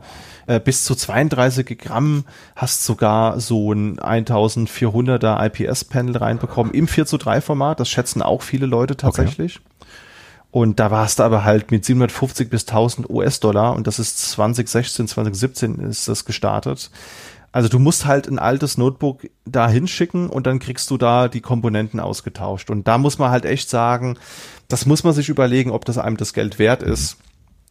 Und da muss ich sagen, da hat, das hat mich bisher, war die Antwort da eher nein gewesen. Auch wenn es mit dem X210 einen super interessanten Nachfolger gab. Das wäre vielleicht für dich was. Das ist nämlich ein X200 aber du kriegst da eine zehnte Generation Intel Core i-Prozessor rein, kriegst ein 13 Zoll 2K Panel, oh, wow. eine M-SATA SSD, okay. bis zu 64 Gramm und das ist dann echt eine Powermaschine, muss man sagen. Ja. Die Gegenfrage, kriegt er das noch gekühlt? Die ähm, der Umbau sieht vor, dass auch ein anderer Kühler reinkommt, okay. ja. Und ist natürlich nicht der der äh, der dicke Core i7, der da drin ist, sondern ich glaube, es sind vor allem du hast die Wahl zwischen i3 und i5, glaube ich. Ah, okay, okay. Weil ich also mir so vor, wenn, du, wenn du da so Energie reinpumpst, dass ähm, erstens es bleibt wahrscheinlich nicht lang an, weil der Akku einfach nicht nicht wirklich groß ist. Und das andere ist, wenn du es irgendwie ähm, auf deinem Schoß bedienst, ich glaube, Sonnenbrand ist einfach ein Fliegenschiss dagegen, wahrscheinlich. Ja. Ganz klar. Das, oder? Das, das ist echt so, aber da gibt's total spannende Testberichte, die haben, haben wir mal in die Shownotes gepackt. Ähm, zum Beispiel Notebook Check hat auch mal das X62 getestet und das hat er echt ganz, ganz gut abgeschnitten, obwohl es ja nur ein Fanmod ist, in Anführungsstrichen. Mhm. Und dann gab's noch das X330, das ist das X230, auch nochmal mit einem Display-Mod, mit einem 2K-Display aus dem Dell XPS 13, der guten alten X220-Tastatur, mhm. äh, Core-Boot und USB-C und äh, M-SATA-SSDs. Das wird auch immer noch gebaut. Das seit drei Jahren gibt's das Projekt. Und was mich jetzt zuletzt erreicht hat, da haben mich Arbeitskollegen darauf hingewiesen, es gibt das T700 und das ist ein Replacement für das T60 oder 61. Da kriegst du ein anderes Mainboard mit 11. Generation, einem i7 sogar, weil das Notebook ist ja relativ dick, da kriegst du eine ordentliche Kühlung unter. 64 Gig DDR4 RAM, auch USB-C, Thunderbolt 4 sogar und wenn du willst sogar ein 4K Widescreen Display. Kostenpunkt, naja, 1200 Euro halt. Ne? Aber hättest im Prinzip für das Geld ähm, einen Formfaktor, den du mochtest, von dem, äh, ja. von dem Retro bzw. Vintage. Nein, was ist es? Es ist ein Vintage. Retro wäre der falsche Begriff. Es ist ein Vintage-Gerät. Ähm, mit relativ aktueller Hardware bzw. aktuell nutzbarer Hardware, sagen wir es so, für einen ja. Preis von einem neuen Laptop. Ist, ja. wenn man das äh, T60 bzw. 61 relativ günstig, beziehungsweise vor einiger Zeit schon für einen höheren Preis bekommen hat, lohnt sich das wahrscheinlich ja. schon mehr. Okay, ist, ist ja, interessant. Ja, das stimmt. Also muss ich sagen, habe ich so gar nicht auf dem Schirm gehabt, dass es äh, in die Richtung, da so dermaßen viel Geschichten gibt, dass du äh, ältere ThinkPads aktualisieren kannst. Klar, ja. für eine schon relativ Menge Geld, wenn sie so zwischen 750 und 1200 Euro ist, ist nicht wenig Geld, aber ganz klar, ich meine, da ist relativ brauchbare und neuere Hardware drin, als äh, die Vintage-Geschichten vorher drin hatten. Abgefahren. Habe ich nicht gewusst, dass da so, Absolut. so eine, so eine Subkultur, wie nennt man es? So ein Untergrund existiert. Retrofit. sehr, sehr cool. Zum Thema Mods habe ich auch noch was. Das ist nämlich mir aufgefallen und ähm, da kann ich so ein bisschen den Bogen zu Tastaturen schlagen. Kennst du die Thinkies? Das ist jemand. War das nicht das Projekt, wo du die Tastatur vom ThinkPad durch eine andere austauschst? Durch eine mechanische Tastatur austauschen kannst, durch eine richtige mechanische Tastatur. Da oh. hat jemand in, ähm, das geht bis Modelle, oh, jetzt auf dem kalten, auf dem falschen Fuß erwischt, wir es so. Ähm, ich glaube, bis zum T450, 60 okay. geht es, glaube ich. Das hat, glaube ich, noch die passende Gehäusehöhe. Äh, ich reiche in den Shownotes nach, bis zu welchem Modell das geht. Bei meinem ging es auf jeden Fall nicht mehr. T470 ist dann schon zu, zu flach. Aber die bauen da im Prinzip eine mechanische Tastatur rein mit äh, Jog-Switches, also diesen Low-Profile-Switches. Und ähm, dann hast du da eine mechanische Tastatur drin. Ui, also da hast du mich direkt gehuckt. und das ist schon ziemlich, ziemlich geil. Also ähm, die sind da jetzt auch irgendwie gerade, das Projekt war so ein bisschen äh, so ein bisschen eingeschlafen über längere Zeit, ähm, nimmt jetzt aber gerade wieder so ein bisschen Fahrt auf. Und die schauen jetzt gerade, dass sie da wirklich PCBs an den Start bringen, die du da quasi nur noch reinlegen musst, deine Tastatur drauf und dann äh, kannst du es direkt mit deinem Mainboard verbinden. Und das finde ich schon ziemlich, ziemlich abgefahren, da so eine äh, eigene mechanische Tastatur reinzubauen. Das ist ziemlich cool. Total, ja. Also das, das ist echt ein Thema. Also ich meine, die, die sind auch echt gut, die alten ThinkPad-Tastaturen, aber klar, ähm, es gibt immer Luft nach, nach oben und es gibt ja auch, mir fällt jetzt gerade der Name nicht ein, du, du kennst das garantiert, diese mechanische Tastatur, die in den Farben von diesen externen ThinkPad-Tastaturen ist, die es früher gab. Du kennst sie bestimmt, diese, diese Tastatur. Tex Shinobi heißen die, glaube ich. Ja, genau, genau, Tex Shinobi, danke.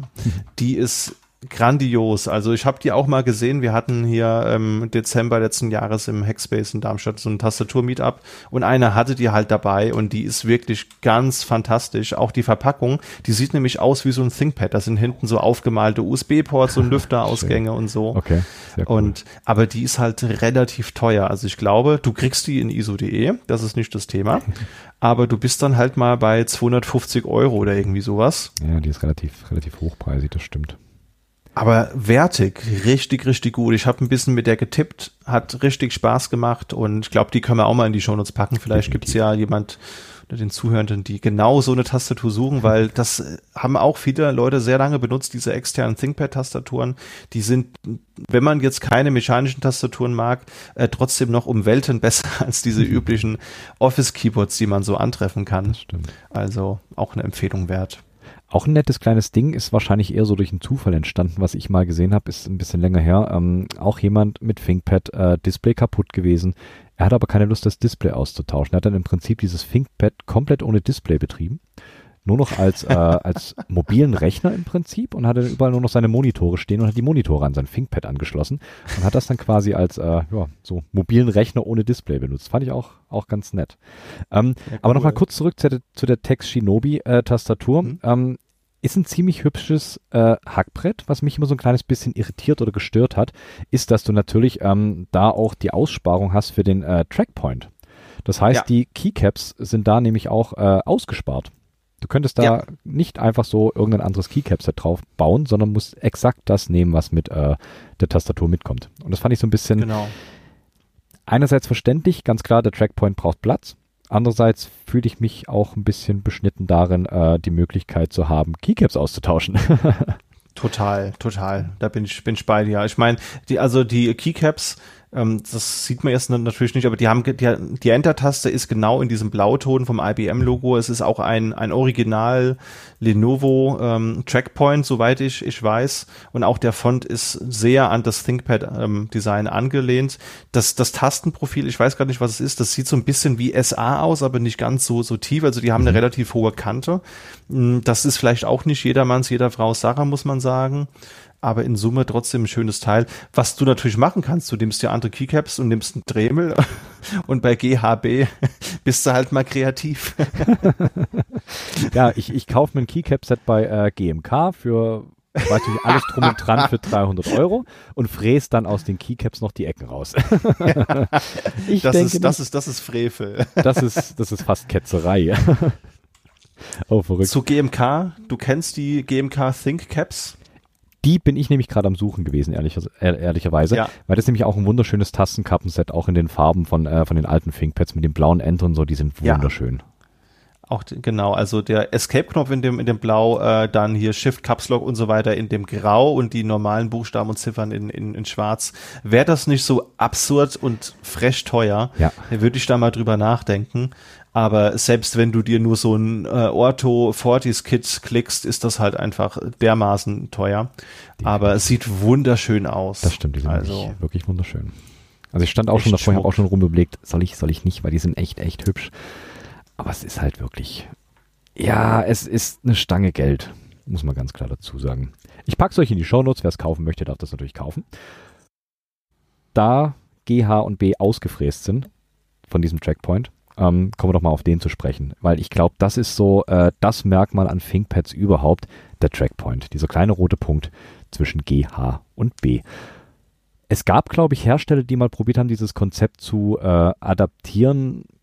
Ist vielleicht ein bisschen freundlich gesagt. Ich denke eher stumpf zu äh, kopieren. es gab, ja. äh, weißt du noch, wer das war? Ich kann es nicht Dell und Toshiba ah, waren es auf okay. jeden Fall. Weiß ich, weil ich da auch die Geräte hatte. Und gut, ja, also es haben, glaube ich, zu der Zeit haben auch viele andere das vielleicht kopiert. Mhm. Die haben nie so ganz funktioniert wie die von Lenovo beziehungsweise IBM. Und ich, ich glaube, Lenovo sind jetzt die einzigen, die die noch verbauen, wenn mich nicht alles täuscht. HP hatte die auch lange, genau. Mhm.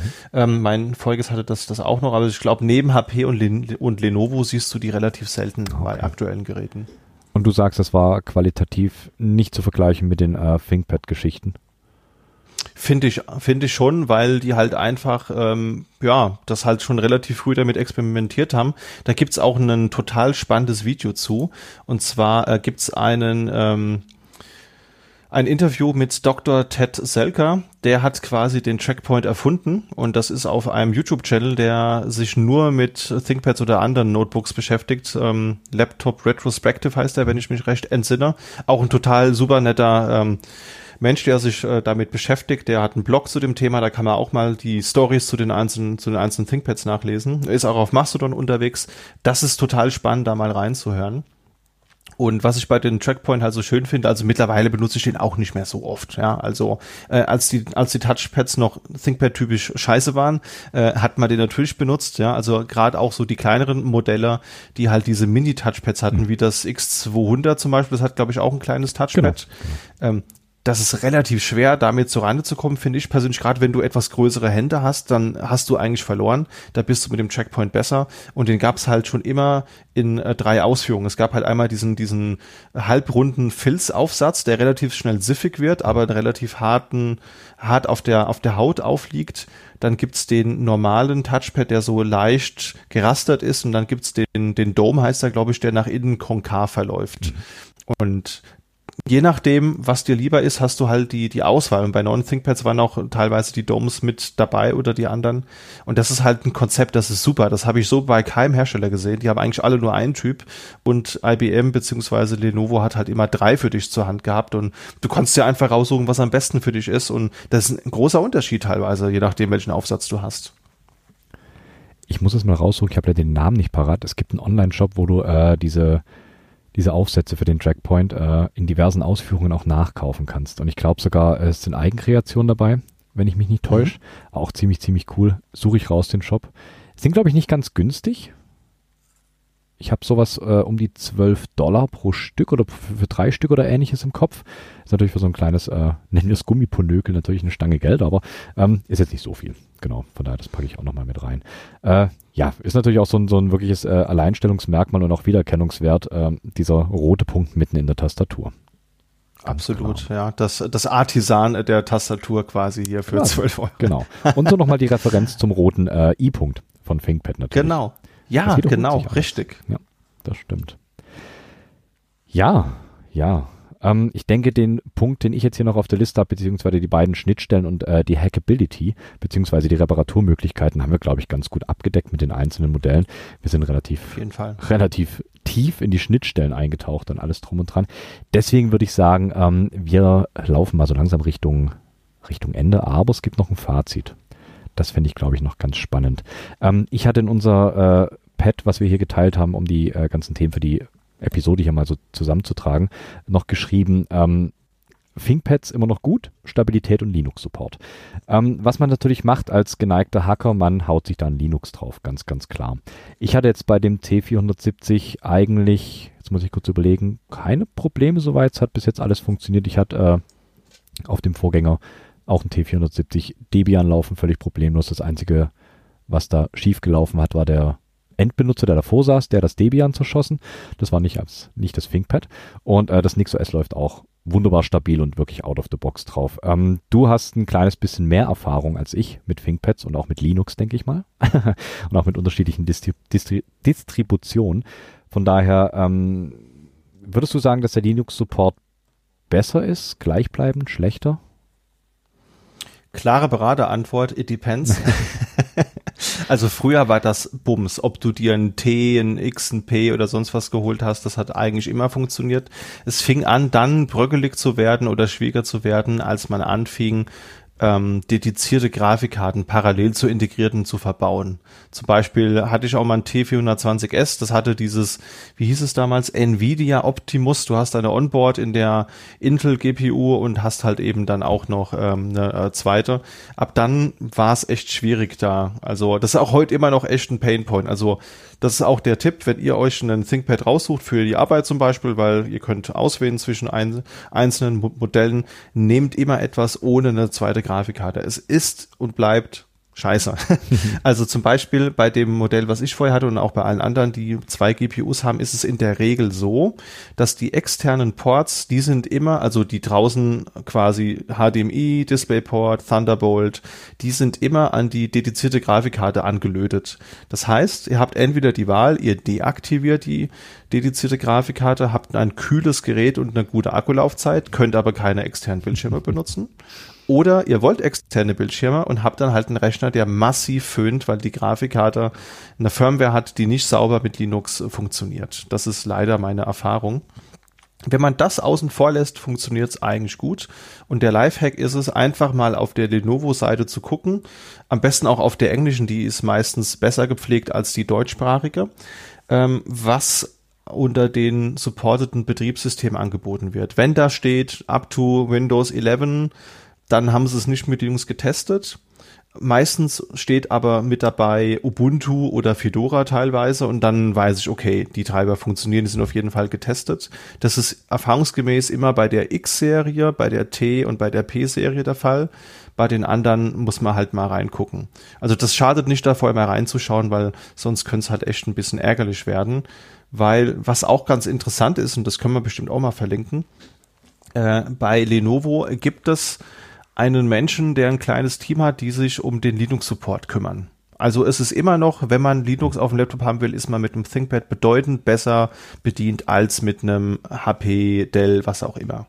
Ja, also die funktionieren vermutlich auch out of the box. Gerade Dell macht ja viel mit den XPS 13 Developer Editions für Linux, aber ähm, ja, das einfach historisch bedingt hat Linux bei den ThinkPads einen hohen Stellenwert und da gibt es ein Team, die sich damit beschäftigen und es gab einen Vortrag auf der letzten FOSDEM, wo der Linux-Maintainer, nenne ich es jetzt mal, bei Lenovo erzählt hat, mit welchen Firmware- und Treiberthemen die sich so rumärgern. Das ist nämlich gar nicht so ähm, einfach teilweise, dafür okay. zu sorgen, dass so ein neues Gerät auch unter Linux läuft. Von daher da mal reingucken. Hm, zum Beispiel gab es relativ aktuell das X13S, was mal rausgekommen ist letztes Jahr. Das ist das erste ThinkPad mit einem ARM-Prozessor mhm. statt mit Intel okay. oder AMD. Und da haben sie leider einen SoC verbaut, wo der Webcam-Treiber oder die Webcam-Schnittstelle sehr proprietär ist und äh, das läuft halt nicht unter Linux. Den Rest haben sie mittlerweile portiert bekommen. Also, um die Frage kurz zu beantworten, ich finde, ThinkPads waren zwischendrin, hatten sie echt eine Phase, die nicht gut war. Ich bin der Meinung, das ist jetzt aber wieder, wieder besser. Also, gerade wenn ich mir jetzt so angucke, es gibt jetzt brauchbare AMD-Geräte, ne, das P14S G3, das ich hier habe, oder das T14 ähm, oder T14S G3, das sind echt grundso, grundsolide T-Modelle, die ohne Probleme laufen. Macht richtig Spaß, mit denen zu arbeiten. Geht wieder bergauf, würde ich sagen. Cool. Das wollte ich hören. Richtige Antwort, danke. ja, sehr schön. coole Sache. Okay, ähm, prinzipiell, meine Liste ist abgearbeitet. Ich habe noch eine einzige Frage. Das ist das Fiese, was ich vorhin angekündigt habe. Welches ist das beste ThinkPad überhaupt? Das allerbeste. Ah, Die Nummer eins unter allen ThinkPads. Das ist schwer. Also jetzt eins aus, aus, aus meiner Sammlung, das ich am besten finde oder so generell? Ähm, das darfst du entscheiden. Du hast, du hast die freie Auswahl aus allen sämtlichen existierenden Modellen, du kannst sagen, ob es aus deiner Sammlung ist oder aus den äh, anderen, die nicht in deiner Sammlung sind oder noch nicht.